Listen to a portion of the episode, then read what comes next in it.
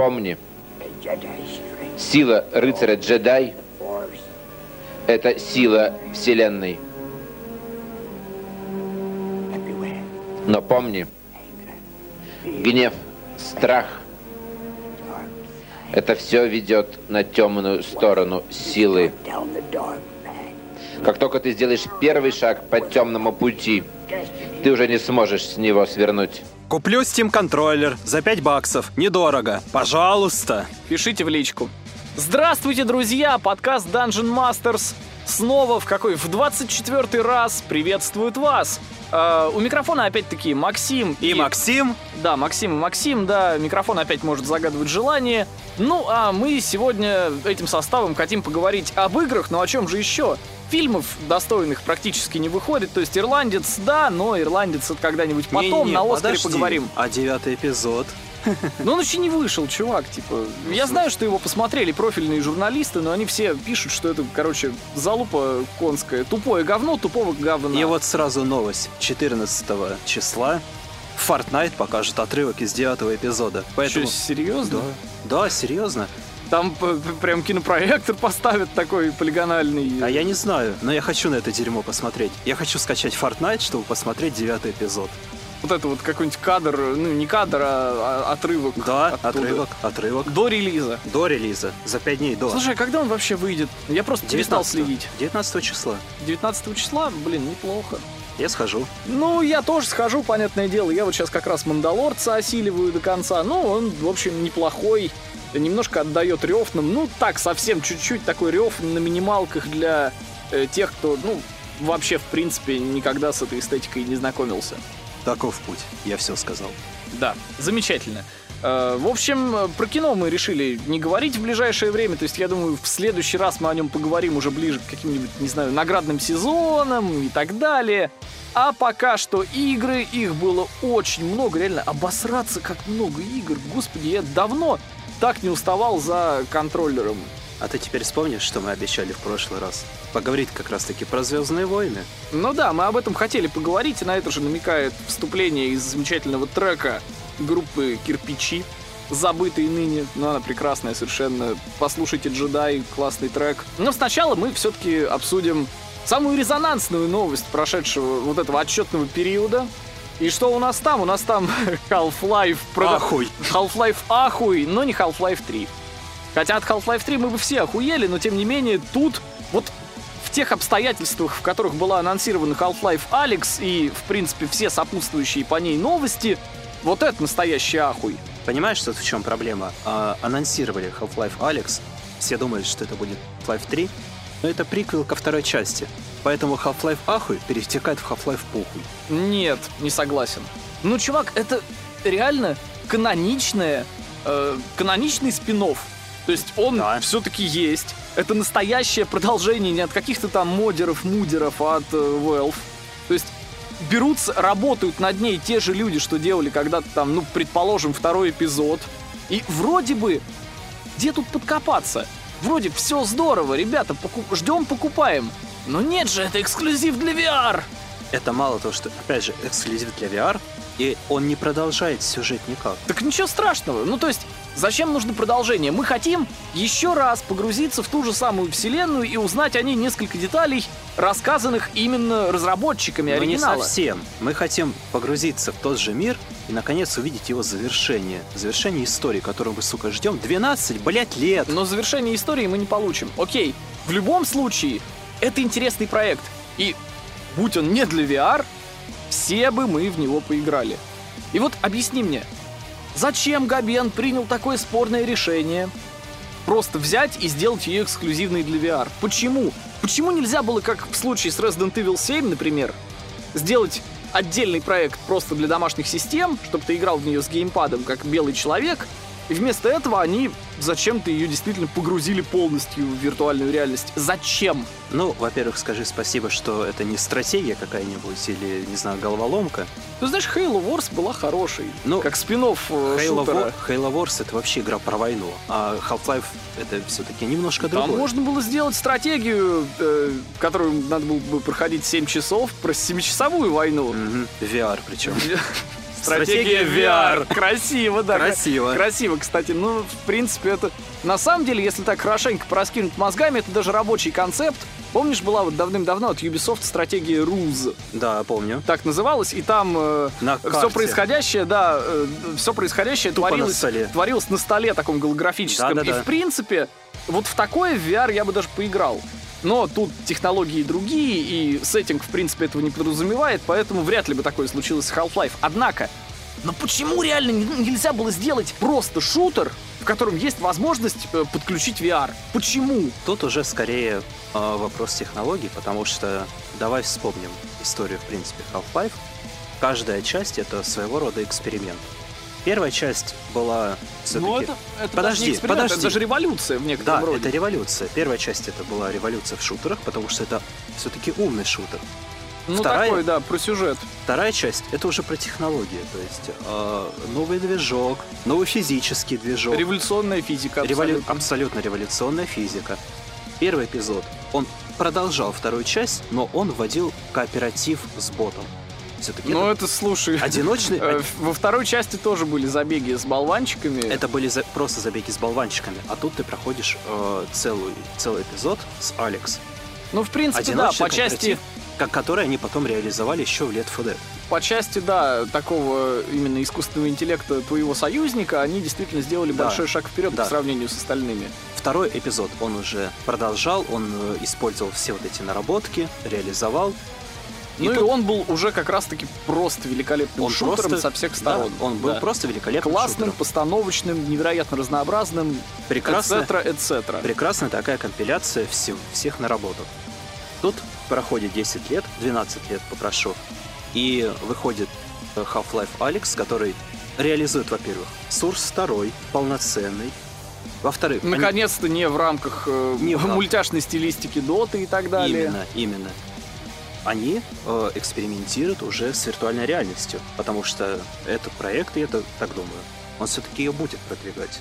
Конечно, он для этого и создан. Но есть небольшая нестыковка во всем этом плане. Габен, как управленец, очень любит бабло. Много лет они не делали, в принципе, ничего синглплеерного только из-за того, что Габен любит деньги, Габен любит сервис. И на самом деле, если бы, допустим, Valve вместе с Half-Life Alex анонсировали свою VR-гарнитуру, прям вот сразу анонсировали, я бы понял это решение. То есть они продвигают свою технологию, они зарабатывают только свои деньги. Тут же они подвязались к сотрудничеству с Oculus.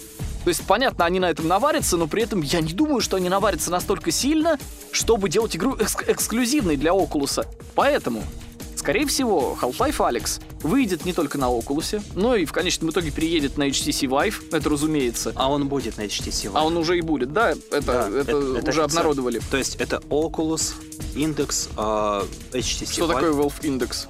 Это, это же их как раз А тема. у них есть VR-гарнитура? Мы об этом говорили вот буквально час назад. Серьезно, у них есть VR? Я как-то... Подожди, прям своя. Своя Valve Index. Офигеть. То есть Да. они сделают ее... Хорошо, хорошо, тогда другой вопрос. Тогда другой По вопрос. факту, по факту, в- э, при покупке Valve Index ты получаешь Half-Life Alyx бесплатно. И там прям полноценные очки. Очки, Да. контроллеры и так Ты далее. что, не видел? Я не видел, серьезно. Прям странно даже. Охереть. Прошу прощения, друзья. Крошу я печенье. Вообще не, крошу печенье. Я вот вообще не прошавил эту тему. Окей, хорошо, они свою VR-гарнитуру сделали и пытаются ее и на другие платформы тоже пропустить. И тут возникает такая фигня. Вот Габен э, всегда так говорил, когда он, по крайней мере, когда у него спрашивали, будет ли его игра на той или иной платформе. Много лет назад, когда э, Half-Life 2 была пока эксклюзивом, такое было, у него спрашивали как бы, «Г- Гейб, а игра на консолях появится? Он говорил, нет, консоли для детей, консоли говно. А потом показал Тут халфа... Тут нет, подожди. Тут вторая халфа появляется на Xbox. После этого у него резонно спросили, «Э, Гейб, а, а как же PlayStation? Он такой, да не, PlayStation, вот это вот точно для детей, это точно мракобесие. Никогда мы свою игру не пустим на PlayStation. Проходит поколение, выходит Orange Box, и он тоже оказывается на PlayStation. Более того, а, игры, которые потом выходили, это Left 4 Dead 1, Left 4 Dead 2, а, оба портала. Пом- да, оба портала. Они были везде. И кон- даже Counter-Strike. Они в конечном итоге осели везде, на всех платформах, возможно, ну, актуальных на тот актуальных момент. на тот момент. И вот что интересно. Сейчас Гейб, в принципе, никак не комментирует ситуацию с Half-Life Alyx, то есть он не говорит, что игра где-то может не появиться уже благоразумно.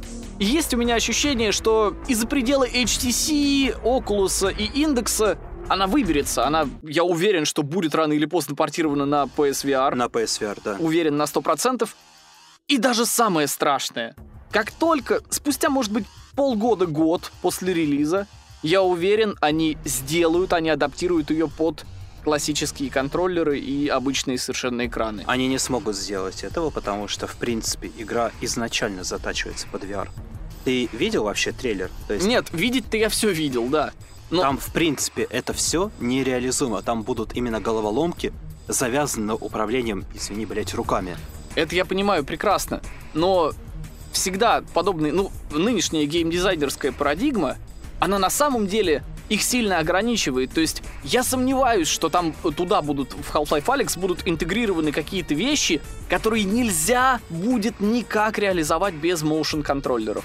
Я уверен на 100%. Уже заявлено, что неч- ничего этого не будет для Опять-таки, мы слушаем Гейба и его сотрудников и делим все эти рассказы на два.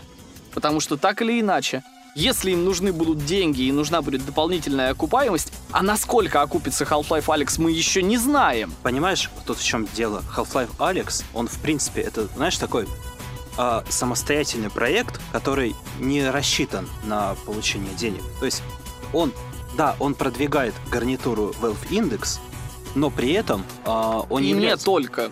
И не только. Далеко не только Он ее. продвигает, в принципе, VR. Но он не является первостепенной задачей наварить бабок, потому что у них есть Dota, у них есть Counter-Strike, на котором они получают основные деньги. Именно что С основные. одной стороны, ты прав. С другой стороны, Valve уже не совсем та компания, которая просто хочет себе позволять элементарные вбросы огромного количества ресурсов на какие-то эксперименты. И Half-Life Alyx — это на самом деле сомнительный эксперимент весьма. Но это эксперимент. Экспер... Я не уверен, что они остановятся в рамках этого эксперимента. Я думаю, что они пойдут дальше. И может... Нет, это только вангование. Может быть, может быть, какая-то а, адаптированная, дополненная версия выйдет и на совершенно обычных платформах без VR. Но это уже будет другая игра. Это Цель. уже будет другая игра, но это, тем не менее, будет спин Half-Life, который ты который явно будет не хочешь, который будет спин-оффом Half. Ну, ты явно не хочешь этого спин пропускать. Спин-офф, спин-оффа Half-Life. Ну, переиздание спин-оффа Half-Life на обычных игровых системах. И опять же, не факт, что это Не факт, что это возможно, будет. Возможно. Ну... Слушай, возможно, э, они сейчас обкатывают именно второй Source, чтобы все-таки на нем сделать третий Half-Life.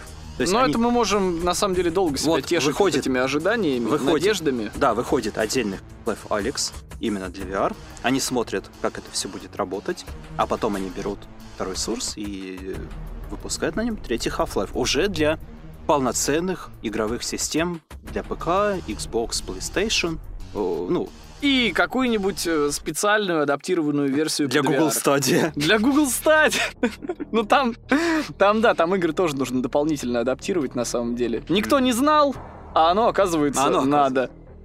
Ой, грустная ситуация с Google Stadia, очередная революция захлебнулась. Ну, хотя, с другой стороны, реально, она запустилась там в скольких? В 12 странах, по-моему. То есть там реально минимум аудитории, которой эта фича доступна. Естественно. И люди, ну, сейчас это такой, по сути, публичный бета-тест. Я думаю, что они сделают какие-то необходимые выводы. Потом эту систему просто доработают, и рано или поздно, когда она придет, в, когда Понимаешь? она распространится по всему миру, все будет хорошо уже. Понимаешь, что самое прикольное? А, Project xCloud в бете уже есть, и более того, в него уже можно поиграть даже в России. Но в России он запустился. Он, официально. Он уже официально запустился. А он запустился? Он запустился, но не в России. А, то есть, ну, через Аргентину, как всегда, да, можно, условно, условно можно поиграть. Ну, может быть, э, через Северную Америку, но при этом а, я читал именно комментарии людей, которые играют уже в xCloud, и который даже в России на американских серверах хорошо работает. Ну, за облаками стопудово будущее. Естественно. За облаками и за VR. Но вот э, чему из этого время пришло уже хорошенько так распылиться, мы пока не можем делать таких выводов. А потому а возможно... что и VR сомнительная штука, и пока что облачный гейминг, ну, такое себе удовольствие. Слушай, ну и классический гейминг уже по факту он устарел, он вымирает. будем честны. Сейчас Ну да. либо выпускают какие-нибудь завершения серий, новых IP преступно мало, будем честны. Ре- их реально очень мало. Так себе, да. Я вот сейчас открываю список игр, которые мы сегодня должны будем обсудить, и новый IP из этого всего, ну, наверное, один. Нет. Нет, один, как А, вот, да. третий пункт. Третий пункт. Ну да, третий пункт. И тот. Все-таки это, э, сказать, завершение нынешнего такого гейминга. И Знаешь, как раньше игражуры говорили, лебединая песнь поколения. Да, это, так. это реально лебединая песня поколения. Ну, слушай, это все реально устарело. Новые игры выходят, но они, блядь, похожи Ну друг на смотри, друга. новые игры выходят, однако сейчас хотя бы вот розничный гейминг, он реально вымирает. Даже Он то, что вымер. связано с цифровыми магазинами. А вот подписочная система, которая плавно переводит индустрию куда-то вот опять-таки в область облака, Писочная это система. все действительно пока что брежет на горизонте, но при этом к нам еще пока приближаться не торопится. уже, уже приблизилась. Ну, как бы. подписки, по крайней мере, да. Да. А вот облака еще пока... Ну, посмотрим, посмотрим. Вот реально полгода, Слушай, мне кажется, Слушай, полгода. облака, облака, они уже давно здесь. Возьмем тот же PlayCave, в который я играл еще три года назад. И играл Ну или PS Now, PS который, Now. в принципе, PS если Now бы- у нас нет, но у Ну, нас... во всем мире он работает. Да, во вс- даже у нас Может быть, он, работает. да, даже у нас он работает через костыли. Через костыли, но работает. Работает он, может быть, так себе, не всегда стабильно, но, тем не менее, это все из-за костылей. Да, это из-за костылей. Во всем остальном мире он работает реально хорошо, и, ну, можно, в принципе, за него платить. Там, по-моему, тоже подписка, да? Да, там подписка. А тем более там подписка. Самая главная ошибка Гугла — это отсутствие подписки. Вот как только они поймут, что их финансовая модель нынешняя, в общем-то, приведет их к упадку, ну, этот проект, они сразу перейдут на подписку, нихуя не потеряют, абсолютно нихуя. И при этом, но при этом сильно выиграют, и, и устаканят э, облачный гейминг так- в Нет, таком виде, в подожди. каком он должен быть. Подожди, тут подписка все-таки есть. Но у них э, нынешняя модель Там такова. очень мало игр. Во-первых, там очень мало игр, это раз. Во-вторых, ты платишь именно за пользование сервисом. И в-третьих, ты И должен... за игры дополнительно. Ну, по и крайней ты мере, должен еще за многие, да. И ты должен, да, еще платить за за, большую игры. часть. И это, ну, не совсем правильно. Ну да ладно, ладно. С новостями, с высокими технологиями будущего мы, в принципе, разобрались. Теперь к играм. Star Wars Jedi Fallen Order. Ну, на самом деле, вот что интересно. Э, Двоеточие в этом названии, это официально, стоит как раз-таки после слова джедай. Да. То есть игра называется Star серия, будущая серия называется Star Wars Jedi. Звездные войны джедай. Звездные войны джедай. То есть нас ждут другие приключения других джедаев, либо нас ждет просто продолжение истории Кэлла Кэстиса, по-моему, так его зовут, э, в каком-то обновленном виде. И это на самом деле хорошо. Почему? Потому что у этой игры, у Wars... Ты играл? Успел? Нет, нет. Я так вот по премьеру решил угореть, потому что я взял премьер. Премьер на самом деле офигенно дешевый и... Косарь. Да, косарь всего и достаточно функциональный. Как А при этом, да, а при этом на год это удовольствие все стоит 4000, по-моему, да, 4000. И за 4 куска, на самом деле, если ты играешь в игры EA, во многие, это вообще демократичная цена. Come on, можно прям брать и абузить. Вполне себе. Но при этом э, Star Wars Jedi сам по себе на ПК стоит, по-моему, 3,5 косаря. По-моему, даже... Да, Нет, 3,5. И на самом деле это достаточно, ну, это заоблачная цена для такой игры. То есть, понятное дело, что она очень хорошая. Это вот тот самый синглплеерный проект, за который я топил весь последний год, что их становится все меньше. Э, Тем более, Это не сервис. это не сервис, и это игра от EA, э, все игры от которой как бы подразумевают наличие в себе сервисного компонента последние несколько лет виде. в любом виде. Тут этого в принципе нет. Кастомизация вся раскидана по уровням, лутбоксов нет, микротранзакций внезапно тоже нет, хотя даже в Dead Space 3 они были, и здесь бы они неплохо прижились, на самом деле, хоть в каком-то виде. Бустеры к здоровью, дополнительные э, вот эти вот э, доп- опыт. эстусы, эстусы, Мгм. Э, какой-нибудь там буст к опыту. Все это на самом деле бы работало в игре, но этого тут нет. Более того, тут нет никакого сетевого режима. И это на самом деле большая проблема игры. Опять же, первая игра за долгое время, наверное, после Mirror's Edge Catalyst, я так думаю. Ну, вот вспомнив. Ну и то, Mirror's Edge А, нет, Catalyst. The, The Way Out. А, The Way Out, ну это вообще про другое. Это Ну все-таки кооператив там Там это- целевая аудитория это немножечко Double иная. Игра. Это A, да, она не очень, э, она не высокобюджетная. Ну вот из, тут из. AAA это первый после Mirror's Edge Catalyst синглплеерный проект. И то, Mirror's Edge это игра-сервис. И то, Mirror's Edge это игра-сервис, это игра в открытом мире, к тому же. Да, А здесь нет открытого мира, то есть кампания длится, может быть, от силы часов 20, со всеми сайдами, исследованием локаций и так далее. То есть она непродолжительная. В ней нет сетевого режима, хотя он на самом деле сюда, как и в Dark Souls, в принципе, ну, по модели Dark Souls он сюда, в принципе, просится. Призыв других джедаев, например, на помощь. PvP с джет- ситами. Или PvP, си- ну, просто PvP режим, в котором элементарно отдельный, вот я себе так, по крайней мере, представляю, отдельный PvP режим, где можно было бы просто дуэлиться на световых мечах. Собственно, как Dark Souls. Да, с абсолютно выровненными показателями прокачки. Ну да. То есть, ну, по сути, такой файтинг. Только от третьего лица и с фехтованием.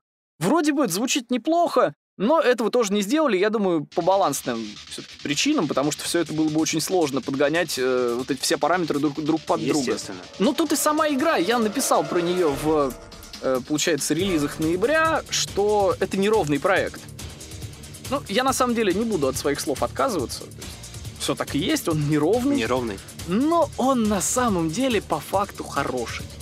То есть это прям такое нормальное стоп-геймовское похвально. Не середняк там какой-нибудь непонятный, а она реально прям хитяра-хитяра настоящая. И при этом тут э, на самом деле заявлено несколько, получается, субжанров, они пытаются их охватить. Это и Souls-like, и Metroidvania, и даже местами 3D-платформер в классическом стиле PlayStation, то есть там а-ля Ratchet Clank. Это все там есть, на самом деле. И играть во все это достаточно приятно. То есть тебя ничего не бесит. Поначалу у тебя есть, конечно, вопросы к тому, что и история какая-то поверхностная, но она, правда, там никакая. Некоторые сайт чисто моменты побочные, они тебя реально воодуш... впечатляют и воодушевляют. То есть там есть ист- особенные истории про зверей.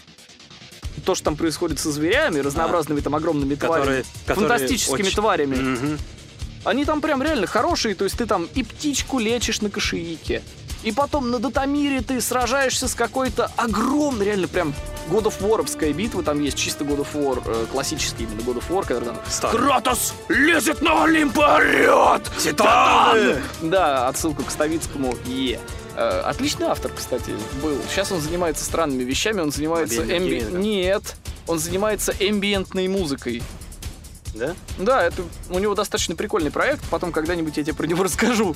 Это на самом деле для отдельного выпуска, для целого пойдет тема. И вот эта битва э, с гигантской то ли летучей мышью, то ли совой, хер поймешь. Ну, такая тоже птицеподобная дрянь. Э, она там реально с классными пролетами камеры. Ты там по ней карабкаешься, как в Shadow of the Colossus. Ты прям хватаешь ее за загривок. Э, ты там на ней летишь, втыкаешь в нее световой меч и так далее.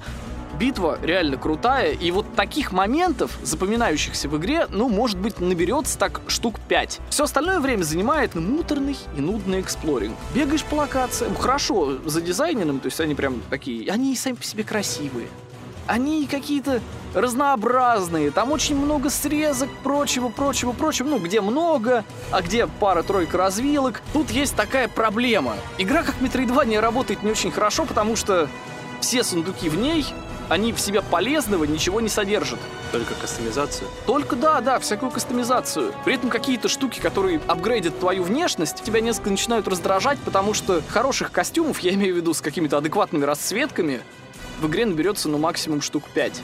Все остальное это чуть ли не розовые пончо, какие-то непонятные мечи, каких-то невероятных, абсолютно гламурных расцветок и так далее. То есть, ну, Кастомизация уровня Райдена из Райзен. да, да, да, да, да, это на самом и то у Райдена из Райзинг был хотя бы костюм Грея Фокса Ну да, после прохождения. после прохождения, а тут у тебя ты на вот этой на вот этом оригинальном снаряжении тебя оно абсолютно не бесит, э, никак не бросается в глаза и в принципе как таковое пончо, которое надето на главного героя, оно на самом деле дико стильное.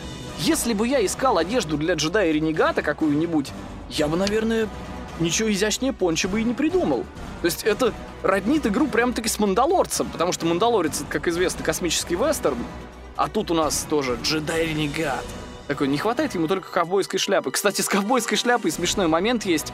В игре в храме джедаев, когда ты на него прилетаешь, там э, в одной из пещерок можно найти надгробный камень, и к этому надгробному камню прислонена шляпа ковбойская. Я такой смотрю, думаю, чего, блядь? Единственное- Реально шляпа. Интересно, Кэл... И там еще... и там Погоди, еще- Кэл там интересно говорит, таков путь. Нет, он там не говорит таков путь, увы. И там еще есть текстовое пояснение, типа, этого джедая называли ковбоем. Я думаю, ребят, ну вы реально упоролись. Это правда прикольно. В принципе, какие-то... Вот, кстати, да, насчет записок и прочего, о чем я постоянно люблю распространяться, читайте это все. Вот здесь этого читать не надо. Вся сопутствующая макулатура — это абсолютно бесполезное нагромождение левых терминов, которое даже к «Звездным войнам» нет. даже к Звездным войнам это все имеет весьма опосредованное отношение. То есть э, лор Звездных войн достаточно богато обширен, но вся инфа, которую тебе подают здесь, она какая-то настолько побочная, что окей. Что Вы- она и не нужна. она и не нужна. Вы, оп- вы расширили мне, там, не знаю, э, знания о бестиарии на пару-тройку процентов. Кто и... такой ок да бог, да? Да, и все эти твари, которые в игре появляются, они абсолютно никак не фигурируют нигде больше, поэтому да какой смысл? Ну и сам сюжет, я уже сказал, он там в принципе ни о чем, только какие-то побочные истории тебя цепляют. Что по расчлененке? Да ничего, ее там нет. В смысле, как сказать, там твари-то распадаются на составные куски И дроиды. разнообразные. И дро- дроиды, кстати, очень красиво там разлетаются, просто, блядь, щепки. Очень круто. Но люди нет. Но люди, увы, нет. Но, с другой стороны, световой меч тут все-таки не дубинка. Ну, правда, он не ощущается как дубина, особенно когда ты делаешь, когда, когда ты протыкаешь врагов прям так красиво, как в Ведьмаке, кстати. Вот немного напоминает Ведьмака, Я видел происходящее в боевке, да. Мгм. Э, Ну, такой Ведьмак, э, только чуть-чуть более ухардкоренный. Скажем так. Вообще, кстати, по хардкорности. Вот по хардкорности игра, само собой, пытается подражать душам, но даже на нормальном уровне сложности это довольно просто. Раз.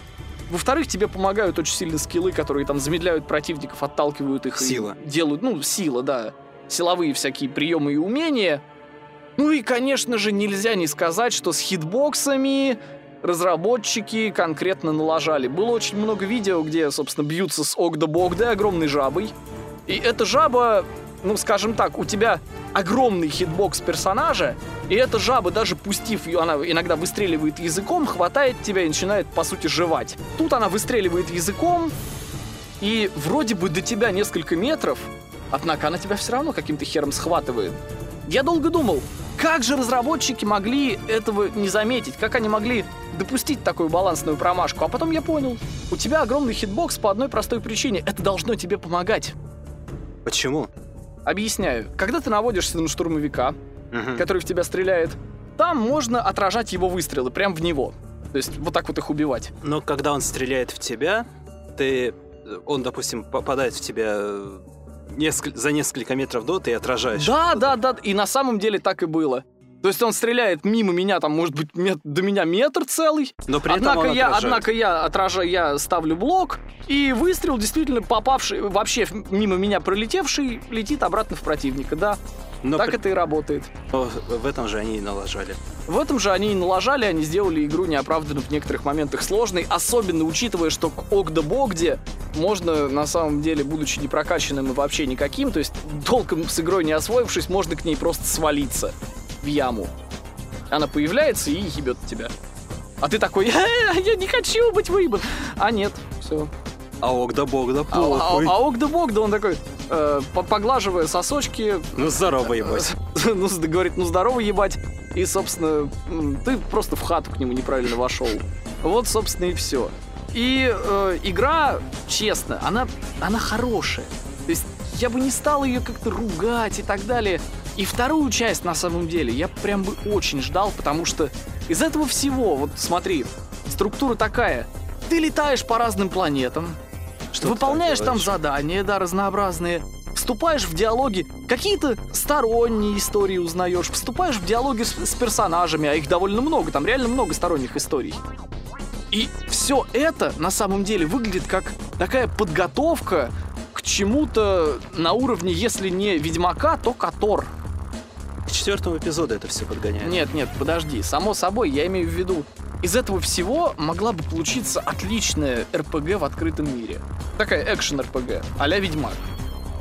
только на закваске Котора. То есть в Которе что же самое происходило, ты же помнишь там, на Эбеновом ястребе ты летаешь по всей галактике, выполняешь задания, проходишь основной сюжет, и здесь из этого всего могла бы получиться очень крутая экшен-РПГ в открытом мире. Но ее делать, вот как понимаешь, не стали. Возможно, это из-за того, что все-таки проект был на самом деле экспериментальным. То есть и, и хотели Видимо. посмотреть, как все это примут. Как работает Souls-like. Не то, что... Нет, скорее, как примут вот такой вот классический синглплеерный продукт. А приняли его достаточно хорошо, как выясняется. То есть купили игру, и сейчас я очень хочу, чтобы они действительно взяли и следующей частью сделали прям хорошую такую нажористую экшен-РПГ. Но игра вроде как даже окупилась. Она окупилась, да, она сейчас крепко окупается, она очень много денег принесла опять-таки за подписку, потому что подписываться стали абсолютно все. И, в принципе, свою, даже свою основную стоимость она, может быть, и не оправдывает, да, по времени... Три с половой. Три с половой, да, по времени прохождения она все-таки не, не достает ей некоторого количества часов. Я думаю, что если эту игру еще хорошенько прокачать, как раз-таки у То них выйдет что-то хорошее. то выйдет прям настоящий Ведьмак. Ну, Ведьмак не Ведьмак, но хороший экшен РПГ может получиться. Задатки все-таки, я так понимаю, есть. А хорошие экшен-РПГ на дороге не валяются. Так что Electronic Arts удачи, игра хорошая, не без оговорок, не без огрехов, но тем не менее это классный experience, и это классная штука, чтобы, допустим, вот если вы еще не играли, чтобы залипнуть в нее на новогодних каникулах. Почему бы и нет? Возможно, я даже сам залип. Говоря о Souls-лайках, а, недавно э, купил я, собственно, подписку Game Pass. В очередной раз я решил ее все-таки продлить, чтобы посмотреть. Очень, очень, знаешь, просто много соблазна ее продлить. Очень много соблазна, потому что игры выходят. Всегда что-то новое появляется. Да, что-то новое выходит. Вот вышел недавно четвертый эпизод Life is Strange 2. Вот ты играл в Life is Strange 2? Я и в первую-то не играл, меня, в принципе, эти истории мало интересуют и трогают. Вот, а я прошел э, первую часть, приквел прошел, вот сейчас прохожу третий эпизод. И вот вышел четвертый. Посмотрю, что оно там и как. А вот пятый эпизод, кстати, недавно вышел. Там, оказывается, уже семь концовок вместо двух. Там реально выбор даже влияет. Мне даже интересно, что То там. есть это не Telltale, он запомнит, но ему будет похуй. Нет, вроде как. Там реально семь концовок. Мне прям даже интересно. Неплохо, неплохо, да. Самое Интригует. Кстати, самое забавное, что сами разработчики выложили на своем канале эти семь концовок.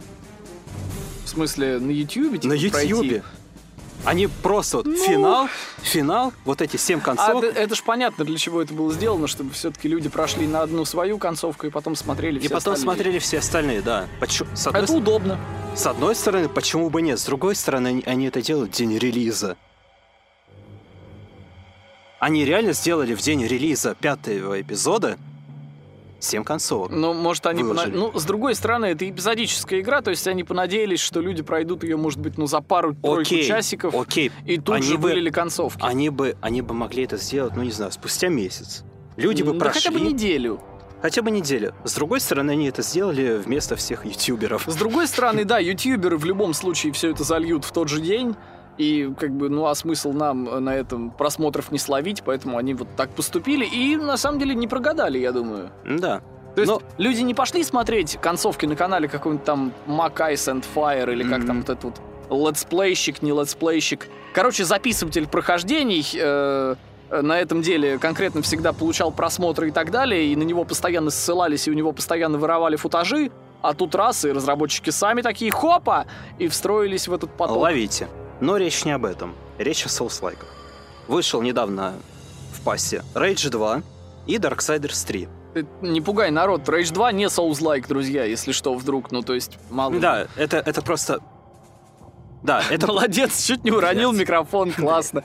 Rage 2 это просто... просто э, хороший шутер. Не, знаешь, Да, для да, меня, для меня, да, для меня да. сейчас это абсолютно... Шутер наверное, хороший, игра лень, плохая. лень играть года. Вот, вот реально, лень играть год. Плохая Нет, игра? лень играть... Она, э, в принципе, соперничает за это звание с Borderlands 3. То есть вот у меня две игры, в которые мне просто лень играть. При этом в Rage 2 я действительно играл. А на борду, ну вот вообще не хватает ни сил, ни А потенциала, при этом, ничего. при этом по жанру стилистически выглядит одинаково. Ну, на самом... Не, пожалуй, ну... Постапокалипсис, ну, блядь, не, ну Борда это космический вестерн, не надо про постапокалипсис. Но при этом, Ну, при они, этом. да, на эстетически они очень похожи одна на Да. другую. И как бы да, но при этом... Вот Rage 2... Нет, честно, я в Rage 2 сам играл несколько часов. Самое смешное, что я почти не проходил сюжетную кампанию, но при этом зачистил все блокпосты, которые только мог зачистить, даже самые сложные. Ну, на это, в принципе, не очень много времени ушло, потому что ты там просто... Ты там не Месишь. нахрапом, ты там не нахрапом их просто месишь, а ты так аккуратно по- подъезжаешь к блокпосту и так из-за угла, там из-за пяточки такой пах-пах-пах, поодиночке реально убиваешь противников, и рукопашников ты просто валишь потом э, большим скопом. Да и, собственно, все. Это все легко зачищается. Я прокачался полностью до того, как в принципе начал заниматься сюжетной кампанией. И как только я все это сделал, потому что у меня обсессивно-компульсивное расстройство, я просто не могу пропустить маячок на карте. Ни один у меня не получается. Я должен зачистить все. Как-то раз, знаешь, там башни вот эти вот есть, которые нужно взрывать. Ну, Одну из башен. Они же там э, есть как бы башня, основное задание. И вокруг разбросаны ящички, которые ты тоже должен открыть. ну. Ну, потому что я, я пёснусь, если я не открою этот ящик. Я оббегал реально все возможные точки около этой башни. Вообще в отдалении от этой башни я не мог найти в самой локации ебучего ящика. А знаешь, куда они его спрятали, суки? Они его спрятали за пределы локации башни под мост. Я, блядь, чуть не убился там, реально. Поняв, что на эту хуйню я потратил чертов час, я ее бросил достаточно. Че ты ржешь надо мной? Как разозлить Макса? Сказать про Rage 2. Вот я хотел про него пару слов сказать, в итоге все это время вот он бомбил. Да, это, потому что... это выглядит смешно. Да, потому что это просто Вот он сидит, у него в худшем виде это бомбическая игра. Вот у него лицо красное, аж зубы скрипят. Сука. Так вот, Darksiders 3. Тема разговор. Я ее скачал, естественно, поставил. Я ожидал, что выйдет что-то на уровне, ну такое, ну, поиграю часики и выключу. А нихуя. Игра оказалась хорошая. То есть это такой эксперимент Souls. Что такое, в принципе, Darksiders? Повторение мать учения. Это мы набираем разные механики из разных игр, компилируем, и у нас получается игра про всадников апокалипсиса с библейскими, блядь, отсылками. Ну, такой зельдоид, да, но в Зельдоид. этой вот э, ангельско-демонической да, эстетике. библейской да. те- тематики, да. А, первая часть это был скорее God of War а, плюс Зельда. Вторая часть. Да, это была чистая Зельда, серьезно. Там от God of War максимум какие-то гигантские ну, боссы. Ну да, и, ничего. и плюс э, замесы Ну и брутальность вот. Да, да, да. Да. Война там с таким Пафосным ебалом таким. ебалом вообще. Чуть ли не, чуть ли, блядь, не выгрызает ли- Чуть ли не выгрызает лица противникам и, в принципе, вообще ни одним словом, каким-то приятным, там, может быть, шутливым не перекидывается вообще ни с кем. Он Хотя просто- он, блядь, пол игры общается с, э, господи, как Самаэлем. его, с Марком Хэмиллом. А, да, наблюдатель. Который там, да, да, э, да, наблюдатель, вот этот вот э, жуткий демон, который вокруг него летает. Марк Хэмилл при этом, как всегда, такой джокерит, откалывает офигенные каламбуры, а война ему такой Мне похуй. Justice, э, servitude, вот эти вот всякие слова брутальные таким голосом. Ну у и него да. такое вот лицо, он, он как будто сейчас Он в как будто с- он- он- превратится. он- да, он просто срать хочет всю игру по ощущениям. Да, у него, у него, всю, у него всю игру приперло говно к жопе. Да, очень, боль, очень серьезный запор у войны. И об этом, но об этом чуть попозже, Но потому это- что этом- война — это персонаж Генезиса, а Генезисе Чуть попозже. несколько секунд спустя, да. Вторая часть это уже плюс Диабло, потому что все-таки это лут игра. Ты всю игру меняешь лут. Вот она внезапно оказалась лут-игрой, хотя Да. ничего не предвещало беды, но... Да, вторая Так часть. вышло. Вторая часть это уже немного другая игра, не менее интересная. Но она при этом по эксплорингу прям Второй- сильно выросла. Я вторую очень люблю. Вторая часть обожаю. отличная. Единственное, да, меня вот, как всегда, взбесил немного снежный сеттинг. Ну, но он появляется только в начале. И да, и я живу в России, и меня это начало, оно прям полностью, почти полностью отвратило от В России игры. живем, ебаный рот. В России живем, ебаный рот, у нас и так 9 месяцев в году зима. Но ничего, я это перетерпел, и дальше игра прям расцвела красками. Кстати, там действительно все цветастое, такое буйное. Дизайн там Некоторые локации, особенно те, которые в открытом мире, они прям очень сильно даже не Зельду напоминают, а World of Warcraft. Во многом арт Direction там действительно напоминает WoW. Вот эти вот а, гипертрофированные персонажи, какие-то Да зеленые даже- луга. Да даже по самой графике, которая, в принципе, в 2012 году, она выглядела как, ну, чуть более улучшенный Warcraft. Ну, Ну есть да, такое. с новыми текстурками. С новыми текстурками, да. А что мы имеем по третьей части? Третья часть — это примерно то же самое, но с нотками феминизма и соулзлайка. Ну где там феминизм, опять-таки? Во-первых, главный герой — женщина. Ну, Сильная независимая женщина. но она не просто Которая- сильная и независимая, она гипертрофирована сильная и э, Гипертрофированный- независимая просто из-за того, что она огромная, вернее, не огромная, просто из-за того, что она гром баба с хлыстом гигантским, э, длиннющим. Разве это не источник Чувак, феминизма? не совсем. Она Здесь, так и знаешь, говорит. это вот как это как говорить, что атомная блондинка это ода феминизму. Нет. Атомная блондинка это фильм про боевую бабу, которая просто надирает жопы. Не потому, что у нее там какая-то идеология за этим стоит и так далее, а просто потому, что она крутой боец. Который, Крутой собственно, боец? был создан для того, чтобы творить пиздец. Да, вот, так. Ярость, она точно такая же. При этом у нее наблюдатель тоже женского пола, и при этом она еще подсасывает ярости. То есть What? вы- мы возьмем первую часть, где Марк Хэмилл джокерил постоянно, Ну и вел себя вообще Вот, раз, по-хамски максимально. За это мы его и любили. Конечно. Но при этом наблюдатель у ярости — это абсолютно противоположный персонаж. В самом начале она говорит «Моя госпожа, я ваша фанатка». А, Максимально подсасывает. То есть Ага. она то есть ле- лесбо-контент он. Да, да, вот прям Неплохо. рул, рул 34. А я хочу, да. А я как, а как там фанатка-то? Она, в принципе, тоже горяча? Или она так же, как Марк Хэмилл? Да она выглядит? безликая, блядь. Блять, ну...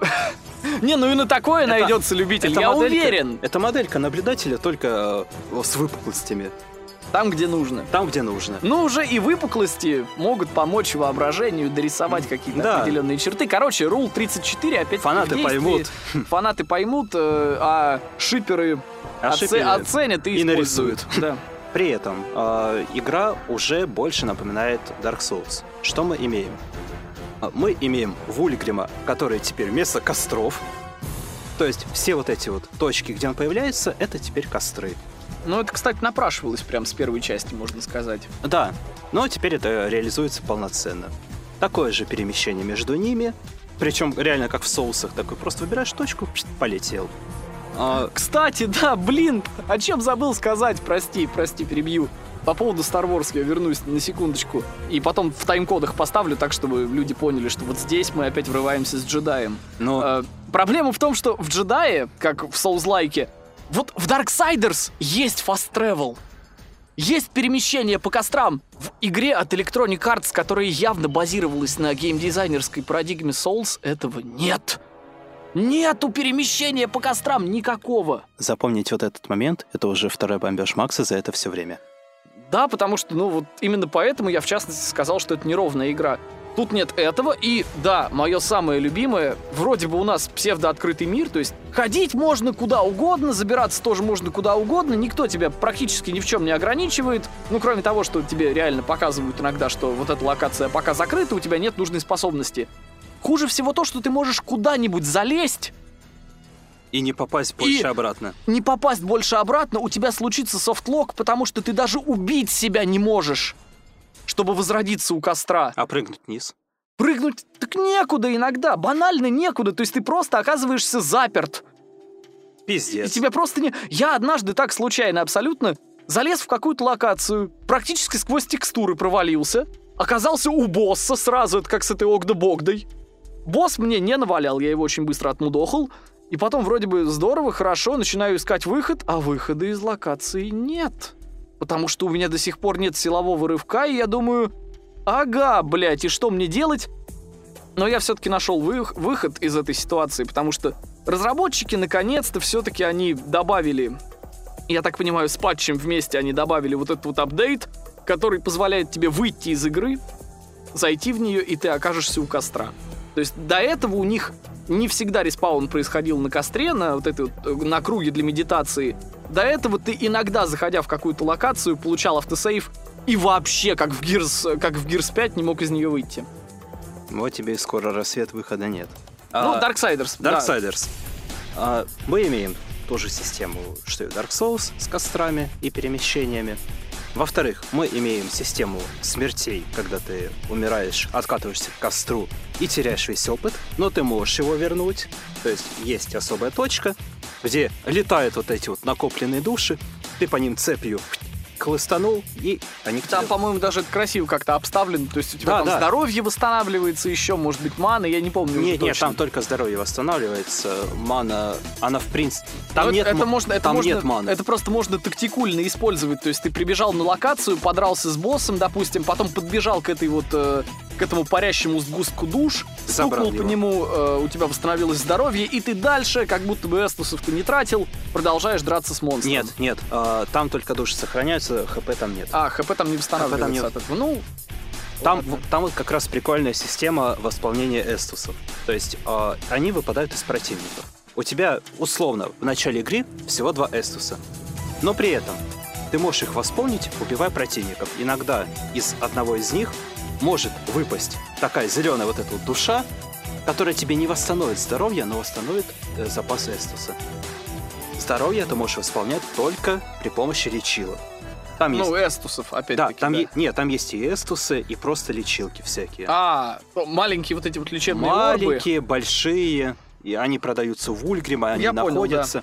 да. примерно все то же самое, но реализовано это достаточно прикольно. То есть все-таки в этом плане игра попроще. А что по хитбоксам там, по бо- боевой системе самой по себе? По хитбоксам э, достаточно, э, я могу сказать, неровно, э, именно когда ты месишься с боссами. Потому что иногда не срабатывает именно уклонение. То есть, опять же, э, в босс-файты это Ну, то все... есть, опять-таки, монстры иногда Перекаты. бьют тебя там, где, тебя уже и не стоит. Э, Да, это... Нет, там даже скорее не в этом дело. Ты никогда не поймешь, не всегда поймешь, точнее, когда тебя ударит противник. А, то есть тайминги там неровные. Тайминги очень неровные. И анимации какие-то плохо читаемые. Да, там есть в этом проблема. У меня жопа сгорела на пятом э, грехе, когда ты к нему приходишь, и ты не понимаешь, как он тебя может ударить. У него есть, это грех у нас чревоугодие. Он делает... Жирный. Жирный, да, жирный. И ты, когда к нему приходишь на замес, первое, что он делает, это он атакует по площади. То есть круг- круговое такое движение. В одну сторону и в другую сторону. И ты от него увернуться не можешь. Только ты можешь от него отойти. Это единственное, что ты с ним можешь сделать. Второй момент. Когда То ты- есть отбежать прям серьезно. Отбежать серьезно. Я э, зас- э, остановился именно на этом боссе, потому что я его прошел раза, наверное, с 20-го. Ну Я- и после этого ты подумал, так, я переключусь на что-нибудь другое, дайте мне передохнуть. Да, я пошел в Rage 2, собственно. А, э, Ну да, так сказать. ну да, ну да, пошел я нафиг. Понятно, да-да, пошел ты туда, Вот. сюда. Э, второй момент. Когда ты снимаешь ему 25% хп, что он начинает делать? Он начинает тебя засасывать. Что ты можешь сделать в этом случае? Если ты на три шага от него, ты можешь отбежать, либо увернуться. Если ты на два шага, тебе пизда. Потому что когда он тебя засосет, он у тебя снимает все здоровье. Э, в лучшем случае он у тебя снимет почти все здоровье, оставив 1%. В худшем ты умер. Либо у тебя полное хп, и ты не умрешь, либо у тебя минус четверть хп, ты сдох. Ну, то есть по балансу тоже есть некоторые, не придирки даже, а конкретные предъявы. Слушай, это уже скорее не то чтобы придирка, потому что игра на высокой, блядь, сложности. Не, а, кстати, да, это ж немаловажно. В Darksiders 3, в отличие от Секира и других игр Там, Миядзаки, там есть уровни сложности. и, кстати, в Star Wars тоже это есть, есть уровни сложности и есть Easy мод. Да. Easy мод, который ты Вот. ставишь Easy мод и просто получаешь концентрированное удовольствие от прохождения, как будто бы это два первых Darksiders. Слушай, ну, кайф. я мазохист, поэтому я прохожу на сложном, потому что я прошел все Dark Souls, я почти прошел Секира, у меня же сдох. А я старый, больной, нервный человек. Нет, я просто, Поэтому играю. я просто умею... Нет, в- в джедая не играл. Я просто изи. умею в это играть, поэтому я поставил высокую сложность, и я нашел э, недостатки, которые влияют на баланс и, в принципе, на игру. При этом сама игра достаточно хорошая. Она хорошо написана, сюжет там очень... А сюжеты там всегда были крутые. Их писали крутые комиксные авторы, как правило. И это всегда... И даже автор Спауна прикладывал руку, по-моему, Макфарлейн. первой части, тот Макфарлейн, да. И поэтому там и сюжет, и лор, и сцена... все сценарные вот эти вот вещи, они все сделаны на очень принципе, достойном уровне. Там, в принципе, картинка достаточно комиксовая. Ну и картинка там стильная, да, опять-таки. Хоть и не без заимствований отовсюду по нитке. Не без заимствований, но при этом э, написана игра хорошо, она увлекает.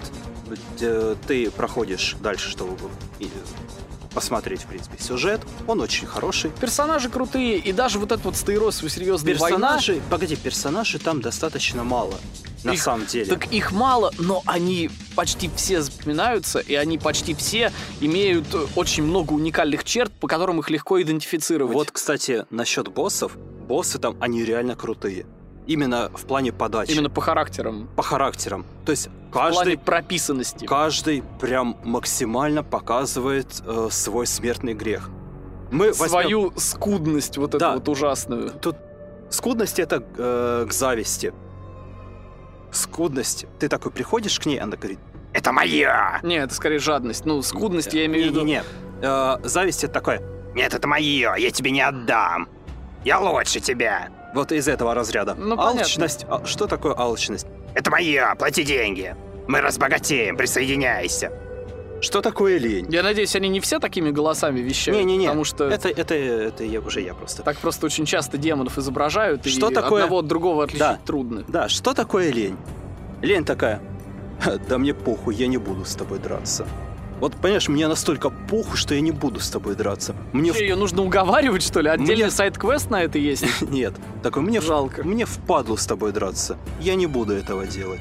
Вот, у меня есть слуги, пусть они э, за меня пиздятся. И ты реально, чтобы начать постфайт с э, ленью, ты должен отпиздить миньонов, которые держат его трон. И только после этого он такой, ну ты, сука, меня разозлила. Так, ты меня заставляешь встать с трона? Ты а меня- это вообще худшее, что могло со мной Не, он случиться. так- Пойду он тебя такой- отпидорашу. Он такой говорит, ты разрушила мой трон. Ну ты, конечно, охуевший мразь. Я, пожалуй, я все-таки встану. Сейчас я встану, ты ляжешь. Такой. Я встану, ну, ты окей, ляжешь. окей, окей, хорошо. Лучший смертный грех, который там есть, это похоть. Господи, там катсцена длится с ним минут, наверное, пять. Смотри, подожди, можно я вот наводящий вопрос задам? Давай. Похоть там, как в Дантес Инферно, или все-таки по лайтовее? Она по лайтове, там он, знаешь, что из себя представляет? Он То есть из сосков э, миньоны не из вываливаются. сосков миньоны не Очень вываливаются. Блять, меня так это в Дантес Инферно перло прям натурально. Нет, не похоть, во-первых, похоть это мужик, во-вторых, он Ну, именно- хотя бы членом тебя пытается Нет, нет, нет. прибить. Там он именно олицетворяет а, твои желания, то есть то, что ты именно хочешь. А, то, что есть то, что вожделеет, это сильная независимая ярость. Да. И как- Оу, когда- когда а, он говорит такой, ты жаждешь власти. Ты жаждешь члена! Нет, Ладно. нет, Ну она прям почему? именно желает. То есть там все это в метафору завернули. Там такая Да бля. очень метафорически. Прям Ну, вот. похоть ведь не про... Ладно, хорошо, ладно. Нет. Это тоже красивый закрут. Не, не похоть спорю. именно показывает истинное лицо ярости. Похоть показывает истинное лицо ярости. Прям красиво. цитаты. Не пацанский. Нет, не пацан. Это скорее, знаешь, э, повзрослело, поумнело 18+. Это скорее вот туда. Не, хорошо, хорошо. Да, дальше. Вот, и самое прикольное, э, в принципе, в истории, это то, что ярость с каждым смертным, гре- побежденным смертным грехом, она развивается как личность. Мгм. То есть в самом начале она такая ебучая сука, под конец она все-таки осознает свои недостатки. Она учится на своих ошибках. Ну, а, неплохо, неплохо. То есть, Все-таки ярость, она, она реально крутой персонаж. То есть и у нее сюжетная арка достаточно хорошо проработана. Очень хорошо.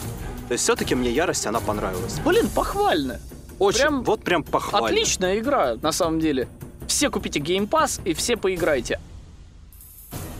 Но ни одной Darksiders 3 живая эта замечательная серия. Есть еще и Darksiders Genesis. Это единственный релиз декабря, который я, в принципе, опробовал и остался более чем доволен, скажем так. Ну расскажи про него. Вроде бы это как бы диаблоид такой своего рода. Ну, то есть это все очень э, фенотипически похоже на Диабло. Ну, то есть вид сверху. Да, изометрия такая или изометрия, как правильно? Изометрия. Наверное, все-таки изометрия, да. Изометрия, все вот эти вот монстрики, которые еще и респаунятся время от времени. набивание опыта, прочее, прочее, прочее. Единственное, чего в этой игре нет, внезапно, и что ее отличает, разумеется, от всех диаблоидов на свете, Лут? нет лута. Его нет. Блять, во втором Darksiders он есть, а тут, где, казалось бы, ну как без лута вообще можно обойтись, его решили не включать. А что там вообще есть? Там есть, ну, по сути, это такая топ-даун стрелялка-резалка. То есть, ну, такой... шутер? Нет, не совсем Alien Shooter и не Crimson Land уж тем более. То есть тут нет волн врагов, тут именно исследование локации. Прям, реально, Diablo 3 вспоминается практически на всех этапах прохождения. То есть ты действительно приходишь на локацию, ты в нее телепортируешься, ты по ней гоняешь туда-сюда, тут повсюду демоны, повсюду какие-то коробочки, сундучки и прочее. Ты все это постоянно вскрываешь. Есть разные ответвления, куда можно уйти, и там можно получить какие-то дополнительные плюхи. У тебя есть два класса, между которыми ты можешь моментально переключаться. То Ну, есть, по сути, это персонажи. два персонажа, да, это раздор И с война. пистолетами и война. Самое лучшее, что в игре есть на данный момент, это не просто бодрый геймплей, там какой-то, кстати, маунты здесь появились, э, как и в Lost Ark и везде. Сейчас все вот эти вот Но Диабло-клоны, они С маунтами? Э, С маунтами, да, и маунт тут тоже, разумеется, это игра про всадников апокалипсиса. Всадники здесь ключевое слово, маунты тут есть. И на лошадках ты катаешься, будь кстати, здоров. Кстати, а вот в Darksiders 3 лошадки нет. Вот это, кстати, действительно меня обескуражило во многом. То есть, Но блядь, это, это сюжетно ну, я объяснили. понимаю, что это сюжетно объяснили, но это как-то... Но это, ну, это там, странное там решение. слишком маленькие локации для того, чтобы их И исследовать опять же, на лошади. опять же, это Souls-like. Это Souls-like, поэтому тут не до маунтов. А тут маунты есть. Тут э, с ними даже есть прикольные взаимодействия. То есть, на самом деле, не слезая, с, не, не вылезая из седла, можно очень хорошо противников на открытых местностях крошить. Прям кайфово, ты себя чувствуешь героем вестерна, особенно играя из раздора. Ну, Потому Раздор что это, в принципе, У него, стрелок. у него, да, у него это прям стрелок из Стивен, Стивен Кинговский стрелок такой своего рода. Но Но это не Раздор Идрис Эльба. не Идрис Эльба, и он не суровый э, Клинт Иствуда-подобный чувак. Я по трейлерам видел, он похож, знаешь, на такого Кейда 6, наверное. Да он скорее, знаешь, он даже дэдпулит местами. Ну вот, вот, это То есть такой... он такой, да, он такой шутничок, такой трикстер. Мгм. Достаточно прикольный персонаж сам по себе. То есть нам его, получается, дали посмотреть вообще, кто он такой. Нам его представили здесь полноценно. Именно в Генезисе. Потому что я бы поиграл прям в полноценную... В четвертую. Во что-то полноценное. Нет, четвертая часть, если она будет. Она, скорее она, всего, скорее всего, будет. будет. Я уверен, что она будет уже как Мстители. Полный кроссовер. Да, полный кроссовер появится все, тем более в Генезисе постоянно, по крайней мере в начале, герои поминают и смерть, и ярость. Они все время спрашивают, как бы, а где вообще наши чуваки? Но по сюжету они вместе действуют. У меня вообще проблемы с сюжетом Darksiders, пусть он сколько угодно хороший, я честно не очень понимаю, как игры выстраиваются по хронологии. То есть- Смотри, а, я тебе объясню про первые три, это точно. Первая часть — это э, апокалипсис. Мы берем ее за точку отсчета. Да, за точку отсчета. Первая часть — это апокалипсис, и война все разруливает. Вторая, часть, Она, по-моему, идет параллельно она с первой. параллельно, а третья — до. А третья до... И Генезис, ну, я делаю вывод, по крайней мере, из э, подзаголовка, Генезис, собственно, как Origins почти, это, я так понимаю, приквел ко всему. Может быть. То есть там тебе объясняют, что Ярость занимается своими какими-то делами, смерть в изгнании, а эти два чувака остались у Пылающего Совета на подпевках. Погоди, то есть в Генезис там продолжение первой части? Не или- продолжение, это приквел вообще ко всему. Или, это до, э, До третьей, до седьмой печати? до седьмой печати даже. Да, я так понял, печати еще на месте. А, то есть даже так. Даже так, то есть там только-только случилась заваруха в Эдеме, когда людей из- изгнали из него нахер. Мгм. И, собственно... И всадники и- и- и всадники разруливают ситуацию, да, где-то там... Они с самого начала сражаются в аду. То есть первый персонаж, первый NPC, которого вы встречаете, это Самаэль. А, Да. вот значит. То есть они, в они, я так понял, они в принципе, приходя к Самаэлю, с ним в первый раз знакомятся. А как ты помнишь, в первой части с Они уже Самаэлем знакомы. они уже знакомы, причем достаточно плотные, уже друг друга, Мгм. мягко говоря, недолюбливают. Ну да. Вот так, с войной вместе. Здесь самое классное — это вот эта вот химия между войной и раздором. Раздор постоянно такой, типа, Да хуя шутник. Бля, чувак, слушай, скажи мне, чё у тебя лицо такое, как будто у тебя постоянно запор? Нет, скажи мне, серьезно, ты расслабляешься хотя бы иногда, у тебя там, может быть, девушка есть или что-нибудь еще, война ему такой... Я не создан для серьезных отношений. Ну, да ладно, слушай, ну хватит. Нет, давай, мы с тобой поиграем в игру. Тук-тук. Что значит тук-тук? Ну, ты должен ответить, кто там. Нет, я не отвечу, кто там. Я вышибу дверь и убью его к чертовой матери. Ну, это, это прям реально классные диалоги. Они колкие, они интересные. И раздор сам по себе, я так понимаю, его озвучивает чернокожий актер, потому что у него есть вот эти вот немножко взвизгив... Взвизгивающий акцент, как у Криса Рока. И он прям такой стендап-комик на фоне, ну, грубо говоря, министра министра иностранных дел Грызлова. Ну, то есть что-то в таком духе, правда, это реально подкупает, вот это вот их взаимодействие. Ну и да, и персонажи, с которыми вы сталкиваетесь по ходу прохождения. То есть так как это все теперь, я даже не знаю, называть ее диаблоидом как-то не очень хорошо, но она реально очень похожа на Диаблу. Более того, мне после Darksiders Genesis, которая достаточно продолжительная, как я понял, по времени прохождения, Но ты ее еще не прошел. не прошел, нет, я только начал. Э, в ней, на самом после нее, мне уже не захочется Diablo 4. Это вот, вот прям железно абсолютно. Я не куплю Diablo 4, потому что Генезис закроет гештальт. Нет, для кстати, меня. после третьей части я хочу поиграть Genesis. Я, я вот посмотрел, он реально Она реально прикольный. хорошая, да, реально. Там прям не к чему подкопаться. А как это все устроено? Ты перемещаешься по локациям, но делаешь ты это с помощью телепорта из хаб-локации. Э, Хаб-зона здесь э, как раз-таки тоже довольно интересная и обыгрывает логово Вульгрима. А, Потому что ты телепортируешься везде именно из его логова. То есть с Вульгримом война и прочие всадники знакомятся в этой части. а, то есть только тогда они еще познакомились. Да, они такие типа, о, чувак, привет, Вульгрим, как там? э, Вернее, Раздор его уже знал, а война такой, Демон, ты кто, блядь? ты демон. Я тебя сейчас воткну. Э, говорит ему война, а он такой, типа, чувак, чувак, down. А Раздор, видимо, со всеми уже чуть А Раздор вообще, он там, на самом, он там вообще себе на уме пацан и э, достаточно, ну, правда, он себя ведет, он ведет Дэдпул. себя как такой э, комик-релив персонаж, да, и именно его какие-то колкости, они очень сильно сбавляют вот этот вот натужный пафос. Кстати, у Вульгрима э, в этой хаб-локации обитает еще, я так понял, его пассия, у него есть даже отношения А, какие-то.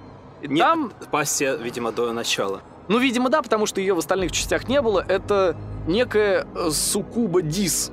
Так ее зовут. Такая сукубиха. Мгм. Она причем не сукуба, как вот в- любят их изображать там, в, том же, в том же Варкрафте такие вот Agony. БДСМ-девы такие прекрасные, с хвостами-хлыстами. Ты вспомнил Agony. Agony, о, ну Agony, блять, вообще до свидания, Топтать конечно. младенцев. Топтать младенцев и, собственно, трахать все, что не привинчено. Но тут она, тут она как бы сексуализированная, то есть она тоже в бронеливчике очень слабо одета, но при этом она, скажем так, Пышная. боди-позитивная, да, раз. А во-вторых, у нее нет ног. Элементарно, то есть у нее какие-то культи, на которых она просто летает повсюду, при этом ляжки такие достаточно мощные, скажем так, остались э, после ампутации, я так понимаю, э, нижних вот этих вот частей ног. Это достаточно прикольный дизайн. И персонаж, она такая, знаешь, э, латиноамериканская такая девушка, которая... А, сучка, ты должен мне еще вот это, вот это и вот это. Она тебе продает апгрейды. Мне- неплохо. Мне это неплохо. знаешь, кого напоминает? Ты вот сейчас описал эту Элли из Borderlands 2. Сестра Скутера, который Да, Catch a да, да. ride! Да, да, да, да, да. Да, но тут она немножко менее поехавшая и Ну, менее не, это бодипозитивная, Не, это, это, по- это понятно, я просто... Plus size, но не такой серьезный. Короче, Genesis на самом деле для тех, кто прям хочет какого-то Diablo experience а, особенно кооперативного Diablo experience а, Кстати, это прям сразу необходимо. Вопрос, сразу вопрос. В Genesis можно играть на одном экране? можно там сплитскрин, тебе постоянно предлагают. Заебись. Берите Генезис, угорайте с другом, это прям классно. И даже если у вас вдруг нет друзей, вы forever alone, все равно берите, играйте. Вещь э, особенно фанатам Darksiders прям сильно зайдет. Я думаю, что она продастся хорошо. А если не продастся хорошо, то ее потом пихнут в какой-нибудь сервис в Game Pass. Элементарно по подписке. Но И она она в еще- любом случае свои деньги принесет. Она на консолях еще не вышла. Не вышла, серьезно? Она выйдет только в феврале. Очень странно, очень странное решение, но на ПК уже сейчас все играется просто прекрасно. Бета-тесты никакого пока боярам проводить не надо, багов нет. Ну, кроме одного бага, там есть маленький, там э, после двойного прыжка, как и в старых Darksiders, можно парить на крыльях, Мгм. этих вылезающих из-за спины, фантомных. Тут у тебя эти крылья прогружаются это в процентах в 30 случаев. В остальное время ты просто паришь ни на чем. А, Так бывает, они просто пропадают. может, по- С другой стороны, это лечится переключением персонажа и потом переключением персонажа обратно. Кстати, да, еще хардкорности происходящему сбавляет то, что если у вас убивают одного героя, то игра автоматически переключает вас на другого. Более того, можно взять перк, который позволяет вам регенерировать здоровье неактивного персонажа. То есть вы просто переключаетесь э, на того, у кого полное здоровье, и оставляете в запасе того, кого немножко покоцали. У него здоровье восстанавливается, как в файтингах иногда Мгм. бывает. И, собственно, вы опять-таки полноценные, полнофункциональные бойцы. Нормально. Оба. Это хорошо, да, это прям приятно. Знаешь, очень много в этом году было игр, которые, ну, вроде бы они не потрясающие, это не взрывают мозг, Ну, хороший. не блокбастеры, но они просто хорошие. Именно Double A продукция наконец-то встала с колен, появилась. И таких игр много, которые пропускать, в принципе, не рекомендуется. Как, например, та же A Plague Tale, Innocence. которая внезапно, Innocence, которая внезапно в этом году чуть ли не на Олимп пробивается. Круто. И вторую часть уже вроде как даже делают. Ну, а о том, что действительно потрясает умы, Это бета-тест. это, ну, бета-тест Это с одной бета-тест, стороны, а с ну другой да. стороны... Раз уж мы заговорили о бета-тестах, пропускать самый главный бета-тест года, ну, вообще никак не рекомендуется. На самом деле, да, поэтому Нас- нет, люди, которые хотя- поучаствуют, будут... Я пропущу, правда. Хотя я, я даже могу сказать, что это бета-тест не для всех. Ну, все-таки это не для всех. Ну, это Естественно, артхаус, потому что... потому что да. это, даже я скажу, гениальный артхаус. Ну, не будем томить, это Да- Death Stranding. Death Stranding вышел. Все-таки он вышел.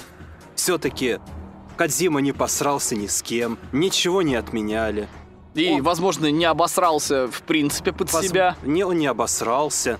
Он сделал то, что хотел, а игроки получили, ну, не сказать, что то, чего ожидали.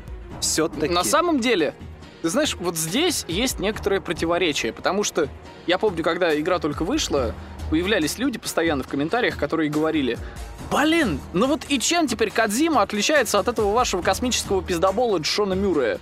Вот чем?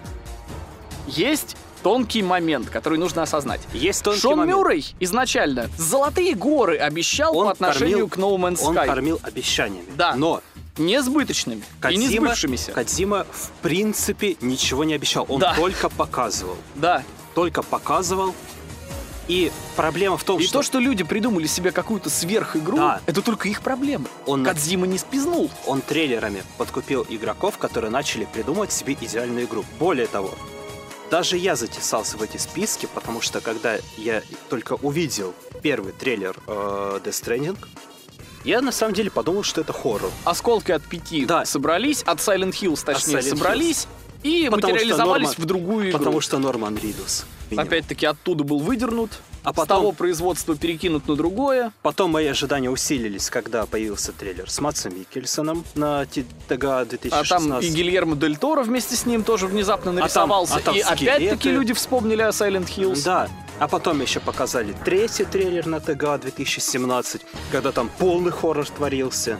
Ну, Это какой, который восьмиминутный? который восемь... Нет, который Нет, восьмиминутный. это- когда, там даже не было когда, когда э, пиздец там произошел, где напали BT. А, да, вспомнил, да-да-да. Но когда показали уже геймплей, все что-то засомневались. Что, что это, симулятор ходьбы? Это симулятор... Не, а я с этого кайфанул. Это такие начи... начинают, Наоборот. начинают такие спрашивать, это что, симулятор доставки? Это не экшен? Это не стелс-экшен? И игра выходит. И это реально симулятор курьера. Полноценный. Delivery Club или Яндекс Еды, это вы сами решаете, что вам ближе. Да, Delivery Club, Яндекс Еда, вот это все, но в постапокалиптическом мире. Да, это, это симулятор курьера. Ничего сверхъестественного. И я кайфанул. Я, я реально кайфанул. Это Нет, ну охуенно. хорошо, объясни. Вот здесь интереснее всего понять, что же может быть такого привлекательного и интересного, пусть даже и в игре от Кадзимы, но при этом так или иначе в симуляторе доставщика. реализация. Вот реализован, в принципе, симулятор курьера очень качественно. Во-первых, мы заряжаемся, условно, грузом. Мы его можем повесить куда, блять, угодно. На спину, на руки, на ноги. И более того, от этого зависит, как будет герой передвигаться. Если ты повесишь слишком много груза, а я даже по, по скринам видел, сам так не делал, как челики просто себе наваливали на спину такую вот тонну груза, там не, не километровую, десятиметровую. И, ты- шли, как большая черепаха, ковыляли так, Они еле, они, они еле шли. накреняясь постоянно Это- на каждом шагу. Это было просто максимально угарно, но ладно, не суть. Ты нагружаешь себя грузом, ты прокладываешь себе маршрут, ты идешь, но при этом на тебя влияет просто хуево туча факторов. У тебя есть ботинки, которые изнашиваются, у тебя есть вода, в которую ты можешь попасть и не утонуть, но тебя может унести течением. Ты можешь спот- Пересеченная местность, Пересеч- разнообразная совершенно. пересеченная местность, ты можешь споткнуться, ты можешь упасть, Утонуть нахуй в сугробе. утонуть нахуй в сугробе. Ну, замерзнуть, слава богу, ты не можешь. Ой, вот это очень хорошо на самом деле. Хотя хардкору бы, на отсутствие которого некоторые жалуются, это бы игре добавило. Да, но при этом игра сама, она не хардкорная. Она достаточно казуальная. То есть она, она пытается быть хардкорной, но она не раскрывает себя полностью. Вот в этом. Вот ты знаешь, мне кажется, в этом случае Кадзиму немного Она, останавливали. она очень, она очень аккуратная. То есть она во многом очень аккуратная. И щадяще относится к игроку. Очень, да. Возьмем условных тех же пяти тварей в русской локализации. Кстати, русская локализация неплохая. Она реально неплохая. Ну, ты знаешь, э, сначала я смеялся над вот этой адаптацией названия «Выход смерти», а потом но при такой, этом, но при этом она Ну, на самом деле, а лучше и придумать было нельзя. Ну, не смерть скрутка Поним- же, в конце концов. смерть самокрутка. Смерть самокрутка было бы, да. Самое Неплохо. забавное, что выход смерти это лучшее э, название для этого масштабного явления. Но при этом проблема российской локализации вообще в том, что она существует. Потому что включать русскую речь, э, когда на озвучке э, звезды от Норман Ридуса до Троя Бейкера, ну, по-моему, как-то все-таки неправильно. Да, то есть э, играть в Death Stranding можно с русской локализацией текстовой. Но вы реально упустите очень много драматических Нет, нет. моментов. нужно, нужно играть с текстовой э, локализацией, но оригинальной озвучкой. Это будет лучший experience, который вы получите. Ну, так, собственно, в 90% игр и нужно играть. Максимально. Да. А, Кроме тех, что делались для российского рынка сугубо и российскими же студиями. Понимаешь? Таких игр мало, так что... Понимаешь, я сейчас пытаюсь просто не проспойлерить сюжет, потому что А. там, там все, все, что там происходит, это можно назвать спойлером. Ну давай, хорошо, я вот задам такой вопрос. Давай. Э, игре очень часто вменяют то, что в ней нихуя не происходит. Открытый мир пустой. Тут я соглашусь. Открытый мир максимально пустой. Изредка, изредка появляются а, темпоральные дожди, вот эти вот, которые состаривают. Во время них появляются твари BT, мимо которых ты должен там пройти, убежать, еще что-то. Но от них очень легко смыться. Почти что чуть ли не в начале. Ну, только кроме, наверное, первых двух миссий, наверное, где-то так. А, а после этого у тебя появляется необходимое снаряжение, которым ты можешь с ними бороться. Я так помню, их говном надо закидывать и прочими Да, фекалиями Э, своими. Нет, Отходами производства. нет, ты их закидываешь кровью. Ну, Отходы, кровь тоже отход производства. отходы, отходы и говно это скорее против людей, там э, они выполняют др- немножко другие функции. Реально какашками закидать Ну, можно. ну, типа, Как обезьяна в зоопарке. это знаешь, условно сделать из говна флеш-гранату. Стильно. Что-то, что-то, что-то в этом духе. Вот опять-таки, кто бы на это решился, кроме Кадзимы? Ты не один мудак на свете. Да, а, при этом в этом мире реально очень э, приятно находиться. Ну, то есть пейзажи там настолько красивые, атмосферные, спокойные. Это Умиротворяющие. игра очень спокойная, она прям подходит для медитации.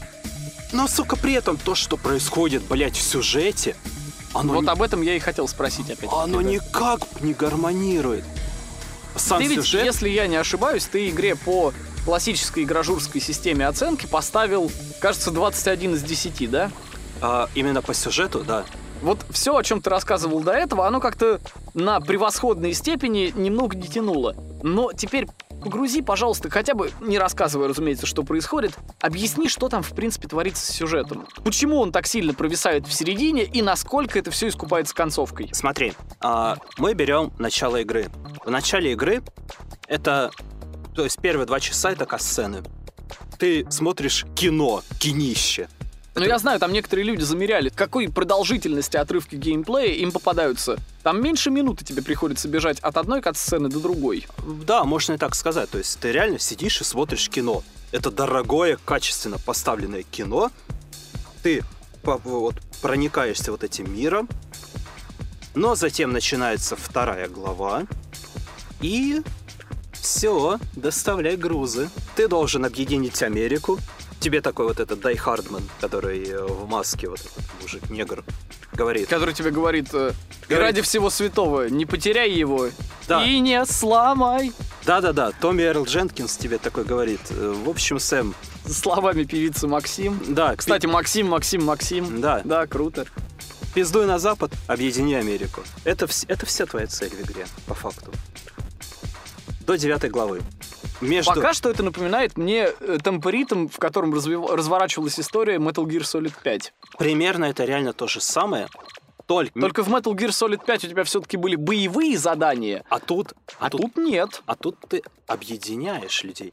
Более того, Там были палки, а тут веревки. Если мы А тут веревки. будем перемещаться к метафорам, которые сам Кадзима продвигал и постулировал. знаешь, в чем проблема игры? Если игрой не проникнуться, если не проникнуться философией объединения людей, если не проникнуться даже сетевой частью, игра говно.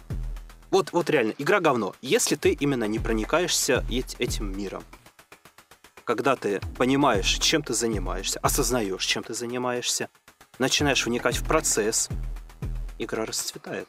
То есть игра тебя на мета-уровне мотивирует. А да, она тебя мотивирует вот на мета-уровне. Ты понимаешь, что благодаря этому люди объединяются, они начинают вместе что-то делать. Причем не просто боты, а именно люди зачастую. Да, именно люди, персонажи. То есть, насколько я понял, Death Stranding это, по сути, ММО, но в одиночку. Ты в гордом одиночестве делаешь то, что влияет потом на игровые, на игровые сессии, на игровой процесс других участников этого движения. Можно и так сказать. Да, когда ты э, подключаешь очередной узел, то есть все, так сказать, бункеры людей, которые раскиданы по Америке, называются узлами. Когда ты подключаешь другой узел, на карте появляются все объекты и объекты других игроков. То есть появляются мосты, появляются лестницы, веревки, мотоциклы, Которые не стоят генератор. вечно, потому что темпоральными дождями их быстро смывает. Ну, можно и так сказать, но нет. Я, кстати, на такое не попадался. Они, они стоят все-таки. Они все-таки стоят. Не, ну они не всю игру стоят, иначе это было бы странно. Они меняются. Ее бы в первые несколько дней Да, очень они- быстро завалили, просто захламили бы Да, да, да. разнообразными постройками. Они, все-таки меняются, э, потому что ты выходишь из сессии, там уже все-таки кое-что другое достоит. Тем не менее, когда ты все это открываешь, появляются ходы от других игроков, которыми ты можешь пользоваться. Другой человек оставил тебе трицикл, точнее, просто оставил трицикл, ты можешь на него сесть, поехать в другую сторону, оставить его там. И- Отлично. И, все. А потом И другой... потом тебе лайк поставят за это. И ты можешь лайк поставить за это. Лайки, кстати, нихуя ни на что не влияют. Да, но они есть, это приятно. Они есть, они есть. вот это при- Кадзима за этим их и вставлял. Лайки и в жизни тебе, в принципе, ничего особо не приносят. То есть приносят просмотры, какие-то более вещественные, знаешь, э, штуки. Они, они а, тешат этом, а лайки просто тешат твое самолюбие. твое да. ЧСВ, да, вот это вот твое самолюбие. И Кадзима за этим самым захламляет свой инстаграм, потому что он просто набирает лайчки. Да, он любит Всё. лайки, да. У Он любит лайки, и все любят лайки, и Кадзима тебя в это прям как котенка мордой тычет. То есть Death Stranding это такая... Что Ты любишь лайки? Получай, блядь. Это такая социальная сеть с, с геймплеем и сюжетом. Вот да, да, да. Это на самом деле крайне интересная концепция, скажем так, которую Кадзима отрабатывает настолько, насколько ее вообще в данный момент можно вот так вот метафорически отработать. Знаешь, вот, э, в принципе, что такое Death Stranding? Это не игра даже, не- это не экшен, это не стелс, это не симулятор курьера, это игра про единство. Это про связь. Вот, вот, вот есть То связь. есть это авторское высказывание, авторское высказывание о том, что... при этом сделанное за огромные, сука, Да. бабки, бабки, бабки. Да, Как так вышло, хуй знает. это игра э, про то, что связи всегда нужны. То есть связи с другими людьми. Без людей... И будь ты хоть один- самым задроченным хиканом, хиканом, как там это произносится Просто- правильно, ты в любом случае от общества не отгородишься. Никогда. И вот в самом начале есть просто прекрасная фраза. а, Alone we have no future. В одиночестве у нас никогда будущего Знаешь, не будет. мне вспомнилось вот это, вспомнился э, вот этот вот шаблон, такое шаблонное определение из учебников по биологии, э, школьных еще. Мгм. Человек – существо биосоциальное.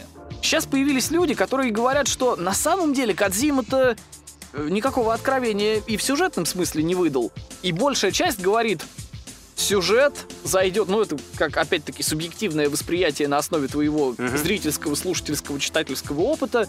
И зайдет-то, конечно, многим, но тем, кто, допустим, знаком с Евангелионом, все это покажется какой-то пресной кашей. Скажем Правда? так, скажем так, сюжет на самом деле в Death Stranding очень простой.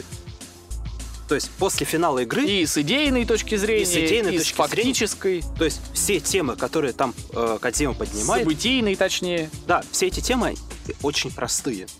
Но Кодзима в самом начале, он это все вводит в максимальную интригу. И более того, всю игру этот мир, персонажи, они раскрываются, но не раскрываются до конца. То есть ты все-таки до конца не понимаешь, что происходит. Финале, который длится почти три часа, а это почти три часа кат-сцен, То есть он себе такого даже в Metal Gear Solid 4 не позволял. да, ну то есть там Где там, геймплея- полутора, там полуторачасовая кат-сцена в конце, но тем не менее, это не три часа. Геймплея там очень мало. Не, он есть, но его мало. И но, можно о нем забыть. но за эти три часа Кадзима слушай, тебе... слушай, а чекпоинты там есть между кат-сценами? Нет. Блять, ну даже в четвертом МГС они были. Нет, ты это сидишь и смотришь. А, А нет, если выйдешь, это все заново слушай, начнется. слушай, там катсцены длятся на самом деле не по часу-полтора. То есть там финал в целом состоит из катсцен, но длятся они минут по 20-30. И между этим есть какие-то там кусочки, маленькие обрывки Да, геймплея. да, да, да, да, да, все верно. И за это время Кадзима тебе объясняет все. Вот, вот прям все Нет, объясняет. ты мне объясни, ты Евангелион смотрел? Нет, То есть для тебя тоже все посылы Кадзимы и так далее, они плюс-минус в новинку. более-менее. Но, но при этом они простые. Это на самом деле все, что я хотел узнать. То есть, друзья, понимаете, какая ситуация? Далеко не все, э, то есть есть люди, которые смотрят аниме, само собой, их достаточно много. Меня, допустим, сама эстетика и само это направление совершенно никак не привлекает. То есть я немного смотрел, но так чисто, чтобы, э, ну, плюс-минус какие-то разгрузочные вещи, да. Слушай, И я, смотрю, в- я смотрю аниме, но я Евангелион В серьезные метафизические вещи я не погружался. Возможно, когда-нибудь это случится, и я посмотрю на на Death Stranding после этого другими глазами. Но пока я не видел Евангелиона, все посылы, которые мне даст Death Stranding, они будут в новинку. Я их восприму, скажем так, с чистой головой и получу истинное удовольствие. Это, собственно, все, что нужно делать. Понимаешь, в чем дело? Помнишь, мы с тобой говорили еще где-то в мае, когда вышел трейлер как раз с даты релиза, что эта игра изменит все. Это абсолютно новый жанр, это абсолютно новое слово. Нет, это не новое слово. Это ни разу не новое слово. Все э, лекалы, все, что там построено, это все было. Оно все было. Но оно просто так реализовано, что в это приятно играть. То есть, допустим, это игра третьего лица. Сколько игр от третьего лица? Хуево туча. Но при этом мы не стреляем, мы не прячемся, там, допустим, еще что-то делаем, мы просто ходим. Условно, мы просто ходим. А третьего По лица- огромному открытому миру. по огромному открытому миру, который ни хера не Америка, а Исландия. Да, такого не было, но при этом это все равно все еще... Что еще, в принципе, ТПС. В принципе, в принципе, да, Оно условно. вписывается во все абсолютно устои жанра. Условно говоря, это ТПС. Да, но не ТПС. ТПС, но не ТПС. Это не откровение. Это, Это не- просто Это не откровение Это просто такое громогласное авторское высказывание, На которое, тем не менее, на тему, На тему очерченную тему, э, тему отработанную и тему полностью раскрытую, которая на самом деле просто вот существует, оно достаточно громкое, к нему следует приобщиться, какой бы у вас ни был культурный багаж. И, друзья, ну просто, наверное, надо в нее поиграть. Я так или иначе поиграю, но уже потом, когда схлынет вот эта вот волна хайпа. Опять же, опять же, игра понравится не всем. Вот, я даже, кстати, не уверен, что она тебе понравится.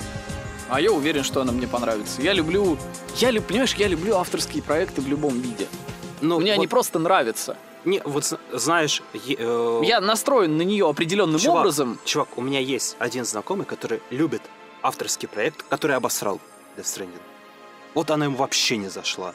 Вот он, сука, ее ненавидит. Не, а я не обосру. Мне она просто... Скорее всего, она мне понравится, но уже не как какой-то крышесносный проект, а как нечто, в чем я действительно хочу разобраться, во что я хочу погрузиться, и что потом я буду некоторое время обдумывать. Оно даст пищу для размышлений, и это уже хорошо. Все-таки в некоторых темах это для меня тоже лично, личная игра.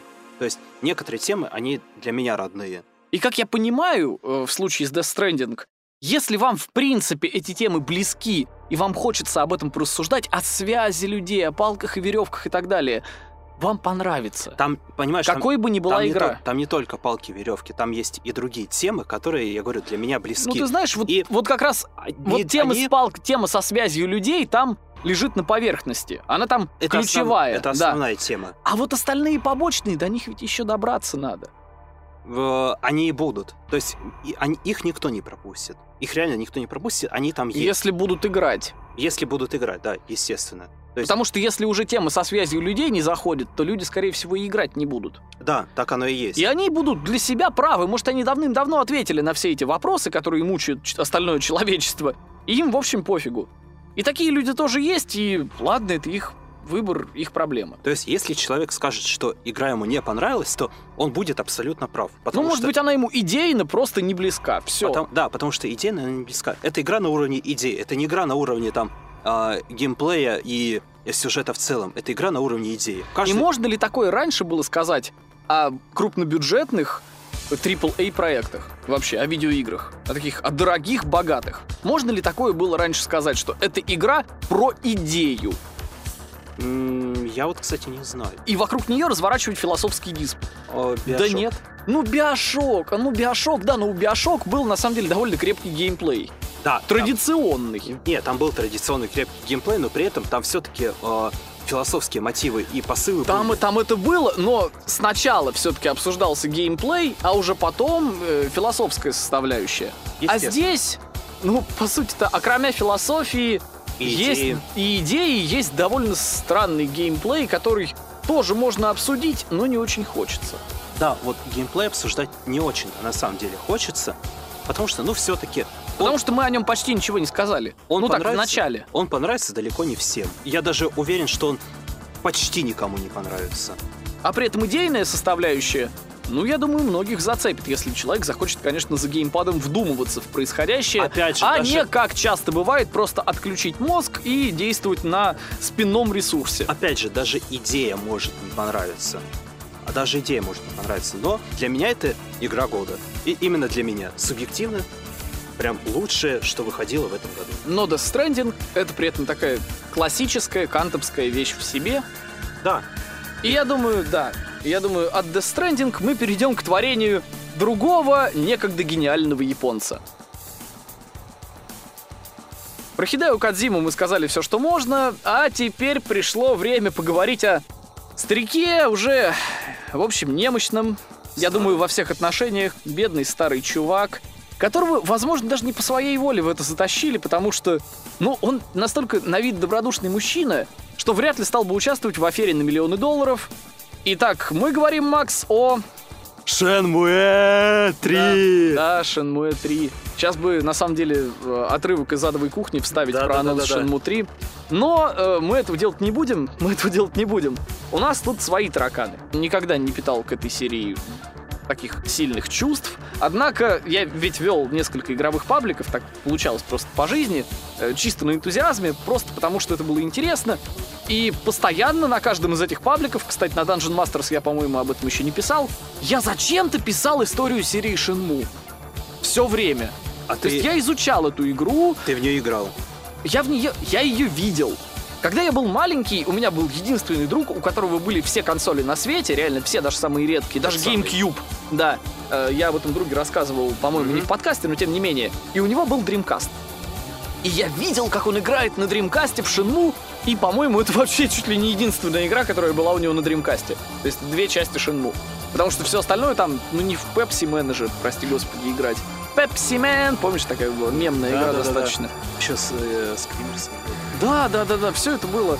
э, Это такой игровой фольклор. Про Shenmue я узнал достаточно много, но самолично игру попробовать как-то мне не доводилось, потому что, во-первых, эмуляторы Dreamcast это темный лес. Ты в них реально Вообще без, жесть. без литра водки не разберешься.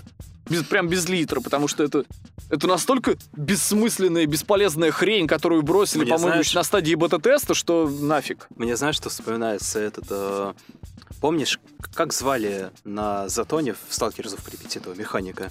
А, э, ну, э, как его, Ну, кардан. Когда... Ну, Но чтоб руки не дрожали. Да, и вот как бы ты как кардан, конечно, можешь начинать спиваться. Но я как-то забил хуй на эмулятор Dreamcast и оказался в итоге прав, потому что первые две части вышли вот только что, ну как только что, блядь. В том году. Хотя ты знаешь, я вот э, в интернете классную шутку увидел.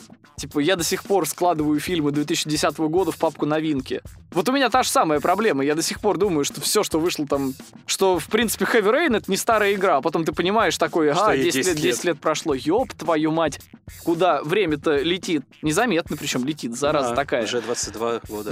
Да, кому-то 22, а мне скоро уже в гроб ложится. Но тем не менее, э, тем не менее, Шинму прошла вот так вот мимо меня, но при этом в теории я не знал практически все. Поиграть довелось только буквально несколько месяцев назад. Начал я действительно ее проходить, и про что первые две части Шинму? Расскажу. Это, конечно, фантастические игры. То есть для 99 года это реально, да даже спустя 20 лет многие идеи оттуда и концепции, реализованные причем тогда еще, кажутся почти революционными, потому что нигде больше они не встречаются. В современном геймделе этого просто нет. О чем еще говорил Питер Молинье, напомним. А что говорил Питер Мулинье? А, во-первых, распорядок дня у Да, каждого да, да. человека. Распорядок дня у каждого человека. Симуляция жизни действительно работающая, причем не на ПК, э, в контексте какой-нибудь э, The Elder Scrolls, а на консоли, причем устаревающей стремительно консоли. Это фантастическая фигня. То есть ты реально в Шинму можешь остановиться посередине какого-нибудь оживленного квартала и наблюдать. А там, если честно, большая часть времени в Шинму занимает то, что вы остановились и терпеливо ждете, пока наступит какое-то время, когда квест активируется. Потому Да. что квесты там четко расписаны по временному графику, и времени для того, чтобы заниматься какими-то сторонними активностями у вас столько, что, ну, это просто начинает в какой-то момент ужасно надоедать. Это как было в этом Deadly Premonition. Да, тоже. да, да. И когда ты, и когда ты уже все сторонние активности исполнил, то есть поиграл на всех игровых автоматах, а там их реально до пизды. И это настоящие работающие игры в другой игре. Игра в игре. Игра в игре, много игр в игре.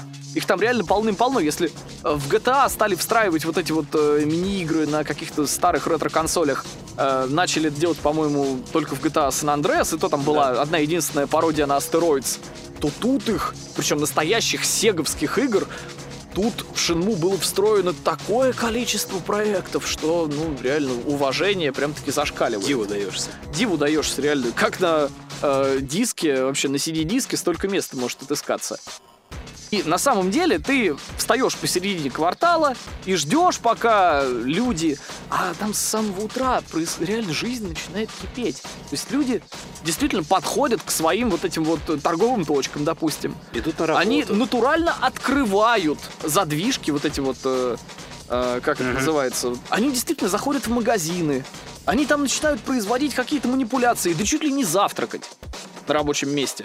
И ты за всем этим наблюдаешь. При этом кругом прохожие, которых ты еще и в лица знаешь, потому что э, количество людей, э, живущих в этом населенном Ограничено. пункте, само собой ограничено. То есть ты Одни те под конец рожи. все население можешь просто по именам знать и со всеми успеть поговорить. И они все тебе, ну, некоторые тебе, конечно, скажут, «Э, мне с тобой не о чем разговаривать, иди отсюда, путник, грубо говоря.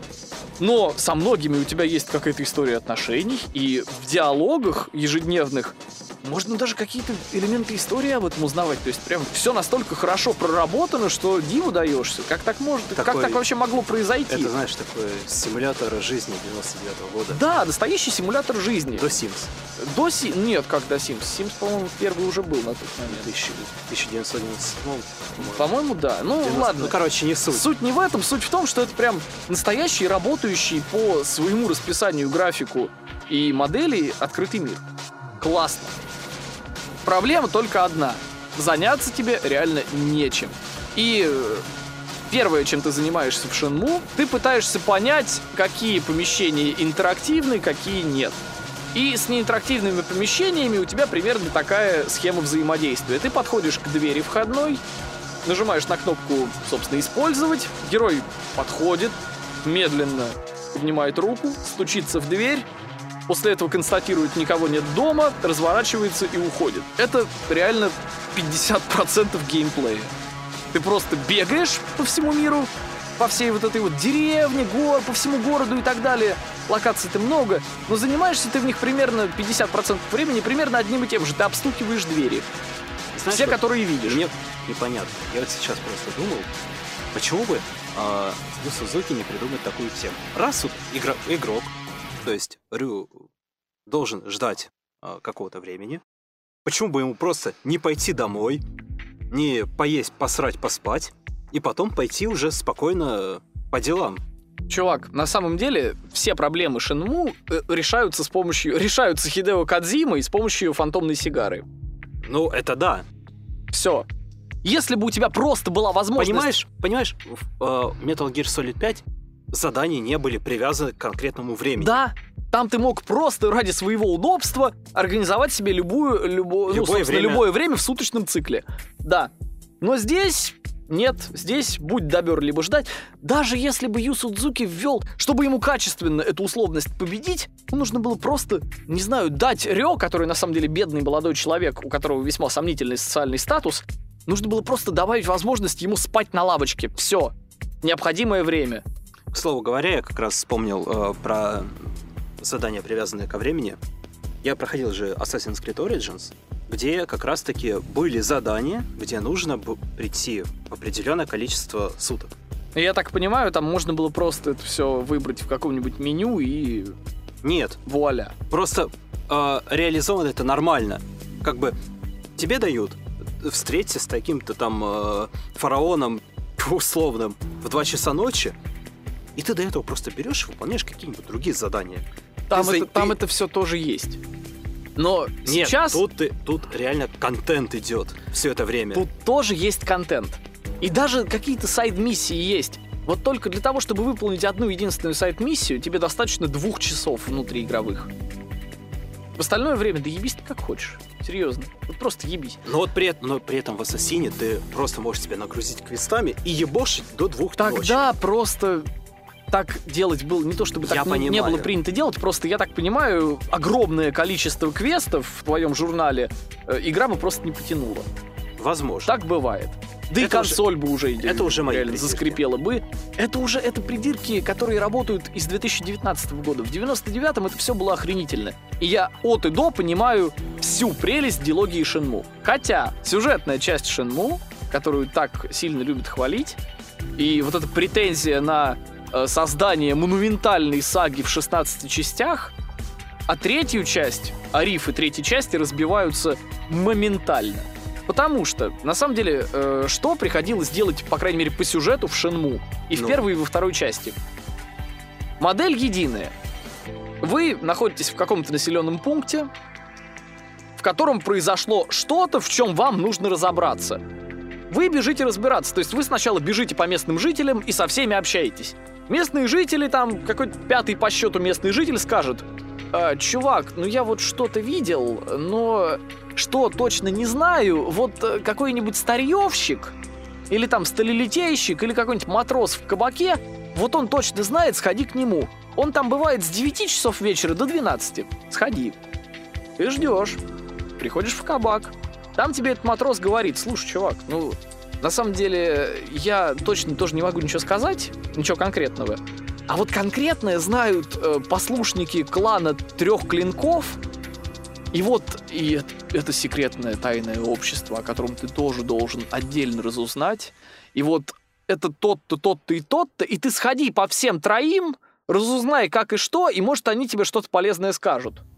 Ты начинаешь искать встречи с этими тремя, уже тремя NPC, а не одним. И эти три NPC тоже тебя ни к чему, э, ни к чему требующему какого-то активного взаимодействия с игрой Не приводит. ни к чему тебя не приводят, да. То есть ты экшн-сцены не происходит. какую-то там, э, не знаю, интерес, которая подстегивает твой интерес прохождения. То есть они просто вываливают на тебя тонну информации и потом, скорее всего, в 90% случаев отправляют к следующей пачке NPC. Один сплошной пиздеж. Один сплошной пиздеж и просто блуждание по локации. А зачем в это играть? тогда? В 99 Нет, смотри, Ну, 99 иногда в 99-м году это окей было. Это работало. Вполне неплохо, потому что там хорошие диалоги, отвратительная озвучка английская, но тем не менее хорошие диалоги. И вроде бы это был инновационный способ подачи сюжета. Окей. Но мы 2019 19-й год. Шенму 3.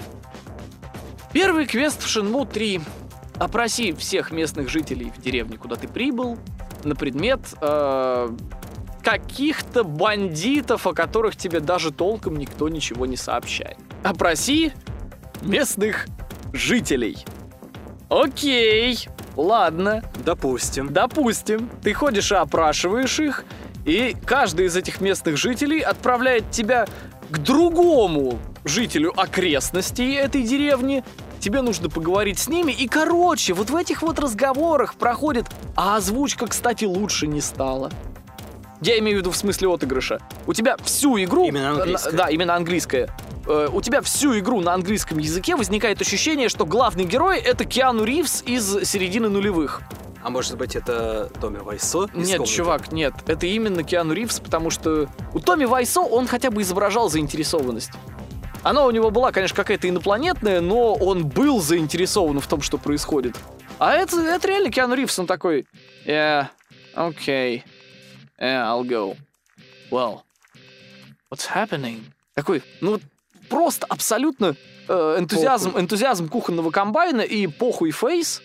Они просто с лица Рио не слазят. Это знаешь, э, как будто мимас какой-то вид скелета сегодня. Да, да, да, да, да. Вот ты абсолютно кирпичный вид из калетта.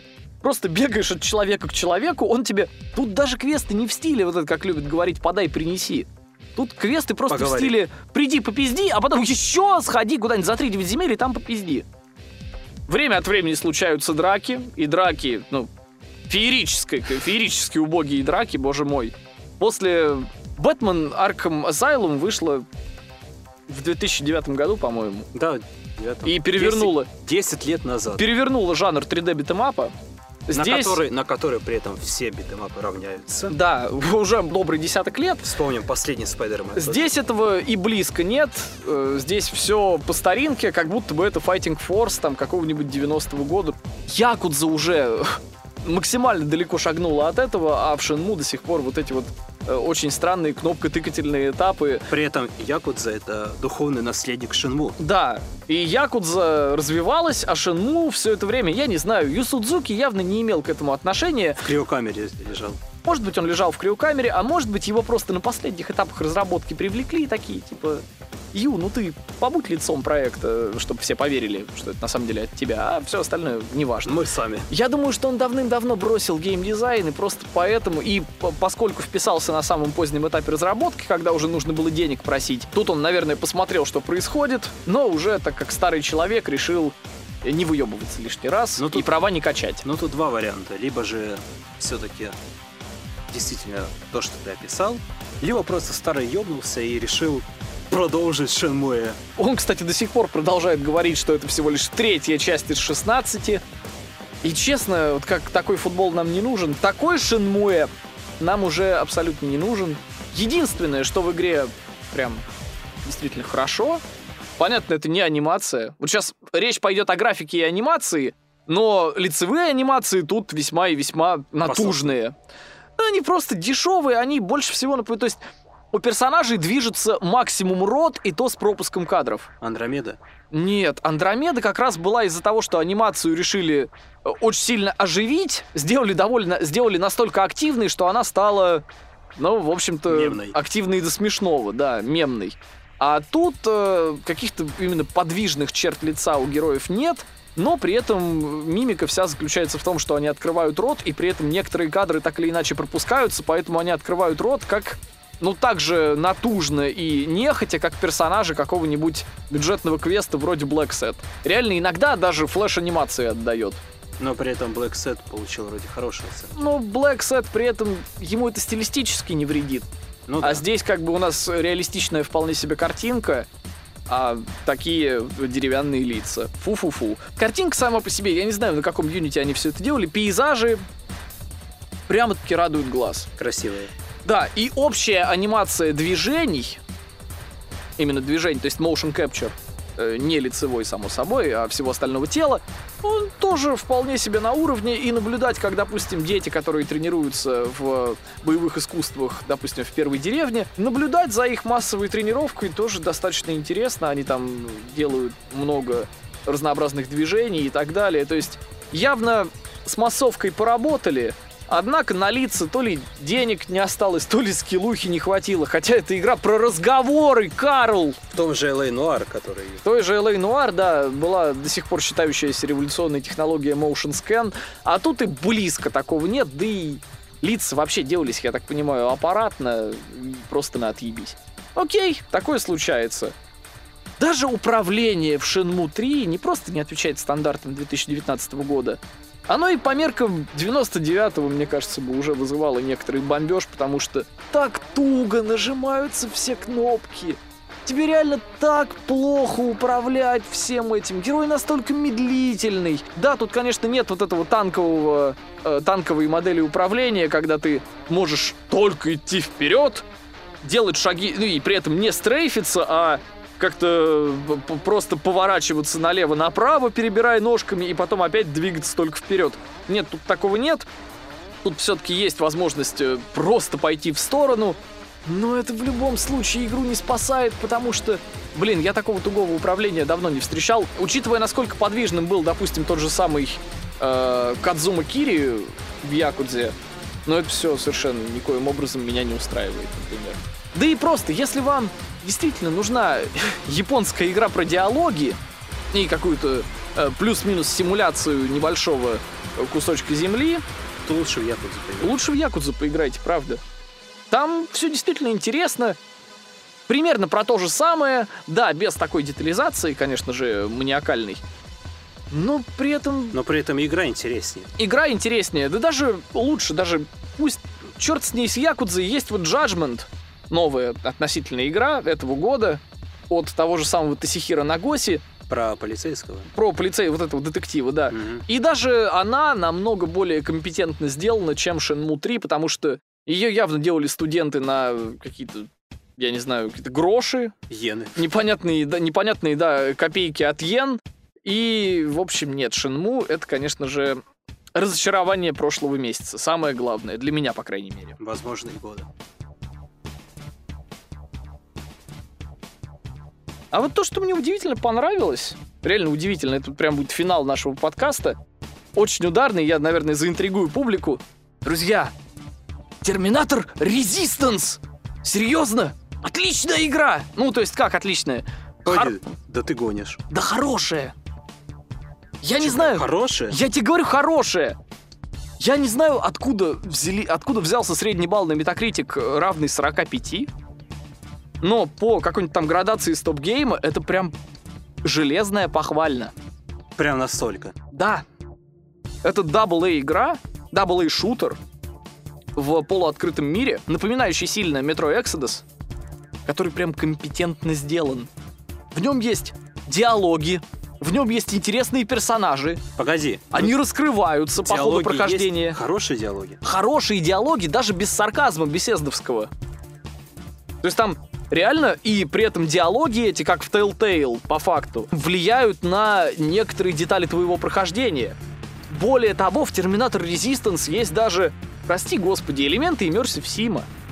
Разработчики легендарнейшие Рэмбо Video Game смогли... Одно из сделать. худших игр по кинолицензии внезапно смогли сделать одну из лучших игр по кинолицензии, правда? Ну, за последнее время, наверное, лучшую игру. на Даже лучшую, да. судя, Судя по твоему комментарию. Я просто вот небольшой эпизод по геймплею расскажу. Э, Здесь э, в какой-то момент ты встречаешься с терминаторами Т-800, и при этом нихуя не можешь им противопоставить. Прям Ну, то есть- вообще. Ну, как ты помнишь, в фильме они были неубиваемыми обычными видами оружия. И тут тоже, пока ты не достанешь себе плазменную винтовку, ты ни хера с ними сделать не сможешь. И из этого вытекает одна из лучших э, стелс-миссий на базе Skynet. Здесь очень забавный момент заключается в том, что ты можешь хакать вражеские турели.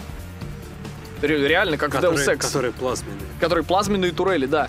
И э, тебе, по идее, всю эту миссию нужно ползком, аккуратно, на карачках, от машины к машине, перебежками, зигзагами, Как убегать, убегать, как Биг Босс, убегать от этих жутких непобедимых тварей. Но я сделал очень просто. На краю карты, около самой базы, а тебе нужно именно уходить с базы, когда ты там совершил диверсию. Мгм. Там есть такое местечко, которое охраняется двумя турелями. Ты обе эти турели взламываешь, выманиваешь этих самых терминаторов прямо под огонь, И месишь. и они их расхуяривают абсолютно всех. По крайней мере, тот патруль, который пасется прямо около входа. И это существенно облегчает тебе прохождение, и это можно сделать. А, то есть это не обязательно? Это не обязательно, это просто можно сделать. Нихуя Это себе. просто один из способов прохождения. Я тебе больше скажу. В игре очень много вентиляционных лазов. Ну, как... Карл, здесь как в нормальном породистом иммерсиве, любую э, серьезную какую-то охраняемую зону можно проскользнуть по вентиляции. Как Deus Ex. Да, как в Deus Ex. Что немаловажно, тут даже в сюжете есть некоторые, и в подаче материала, есть некоторые крайне интересные моменты. Например, э, тебя в самом начале обучают пользоваться аптечками. Мгм. А тут аптечки, тут нужно их именно применять из инвентаря. Так вот, есть персонаж, он тебе говорит, слушай, это самое, сходи к нашей медсестре, возьми у нее аптечку, ну, воспользуйся. А у меня при этом полное здоровье. Ну, просто потому, что я не попал под огонь. Думаю, классно, хорошо. Ну, просто момент, где мне э, выдают очередную порцию туториала. Я к ней подхожу, и она, мне, и она меня реально спрашивает, чувак, у меня тут раненых просто туева хуча. И каждому нужна аптечка. Тебе она серьезно нужна? Ты мне скажи. И ты можешь ей сказать нет, а она такая, ну и спасибо. И появится даже плашка, которая влияет в дальнейшем на твои отношения с персонажем. Вот тот-то и тот-то персонаж это оценил. Ему это понравилось в твоем поведении. Погоди, то есть Терминатор Resistance есть отношения с персонажами. Есть? Их э, развитие, то есть прям прогресс. Да, да, да. И они действительно влияют, ну, по крайней мере, я думаю, они влияют на концовку, но и на то, что персонажи время от времени тебе Не-не, помогают. под- подожди. В игре по кинолицензии, по Терминатору, У которой 45 баллов на у метакритик. которой 45 баллов на метакритике, от разработчиков the Video Game, Есть отношения с персонажами, как будто бы это полноценный РПГ, да. и они реализованы Более того, там и сайт-квесты есть, как в Mass Effect. на таком же уровне. Нет, ну, не совсем на таком же уровне, но они, На уровне. они есть, и они, в общем-то, не бесят, они хорошо сделаны. На уровне AA они сделаны просто прекрасно. Ты мне сейчас глаза открываешь. Ребят, реально, поиграйте в Terminator Resistance. Она даже не за full прайс продается, она стоит типа косарь. А вот в наше время косарь. Это были большие бабки. Серьезные бабки, я Серьезные согласен, но бабки. тем не менее, Battlefield 3. Тем не менее сейчас косарь это далеко не э, как это большая, Косарь это э, далеко, роскошь. далеко не большие деньги за видеоигру, поэтому, блин, ребят, Terminator Resistance, серьезно, я именно из-за этого в Halo не играю, которая вышла на ПК. Который- Просто потому, что хочу добить сраную игру по кинолицензии. Подведем итоги. Подведем итоги выпуска, да. Star Wars Jedi Fallen Order — это окей, неплохо, да, поиграть рекомендуем. Darksiders 3 и Genesis, само собой, вообще отличные Классно, игры, пробуйте. Death Stranding, Не для всех. Вот, вот, вот прям я ее люблю и обожаю, но я ее не всем рекомендую. Более того, я ее даже не рекомендую, потому что каждый если вы не решит. уверены, что не сможете идейно проникнуться Да. историей Кадзимы. Каждый должен для себя решить. Шинму 3, на- Говно. нахер это дерьмо, Нахуй. серьезно, нахер. Ведь если она окупится, они ведь следующую часть сделают, а это будет абсолютно бессмысленно. К чертям собачьим эту херню. Посредственно. Да, ровно так. Даже непосредственно, просто плохо. А вот Терминатор Resistance это, казалось бы, посредственно, но нет. Это лучшая игра по Терминатору, и она действительно вплотную приближается к статусу такого современного Терминатор Future Shock. А, кстати, вопрос. Который до этого, шутер 95 года, был лучшей игрой по франшизе. И вот, кстати, вопрос. А Терминатор между какими частями происходит? Ну, а там просто будущее, вот это вот абстрактное, А, которое показывали. то есть кото- При этом, при этом не будущее из Терминатора да придет спаситель. То есть там не вот эти вот грязно-коричневые Fallout-like декорации. Тут все прям как по тому самому канону из первой части. То есть ты реально э, в этом синюшном будущем А, жутком. Э, Повсюду пыль, повсюду какие-то э, частицы вот эти вот пепла э, плавают по экрану. Освещение в виде вот этих вот бьющих э, откуда с неба лучей, да, вкрапление неона. Все в дымке. Это охренительно смотрится. Кстати, да, э, в плане эстетики игра прекрасно отрабатывает именно классический облик того э, военного будущего, который был показан в старых, в старых двух частях Терминатора. Это прям супер хорошо отработано там. И главный герой говорит и ведет себя реально как Кайл Рис. Прям один в один. Он даже звучит почти Ну, что это как Кайл Майкл Рис. Бьен, но это не он, да. Это А. не Кайл Рис. И на самом деле я игру еще не прошел. Но при этом э, история там такая, то есть ты играешь за какого-то левого рядового, который э, в списке для, в списке для терминации э, Скайнета стоит на третьем месте после Джона Коннора и другой рандомной бабы командера, который является одним из квестодателей здесь. то есть, возможно, это Кайл Рис? Это не Кайл Рис, скорее всего, просто это какой-то важный для дальнейшего... Для дальнейшей для войны. дальнейшей войны, да, важный со стороны людей э, персонаж. Я не знаю, на самом деле, кто он, потому что надо... Да, и очень смешно, когда там появляется Т- Т-800 э, в человеческом обличии. У него даже куртка, как у Шварца, и вообще и повадки один в один, как у Шварца. Из первой части я Ну, я виду. понял. Прям кайфы, кайфы, реально очень хорошая штука. Э, И саундтрек там бомбический. Вот это вот главная тема, которая ту-ду-ду, ту-ду-ду. Там она аранжирована так, что реально лучший, лучшая э, альтернативная версия оригинальной темы. Очень круто. Ну, Всем да рекомендую.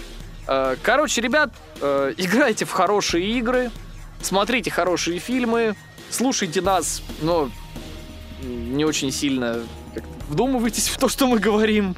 Поток мыслей. Поток сознания и мыслей, да. Э, В общем, всем пока. Пока-пока.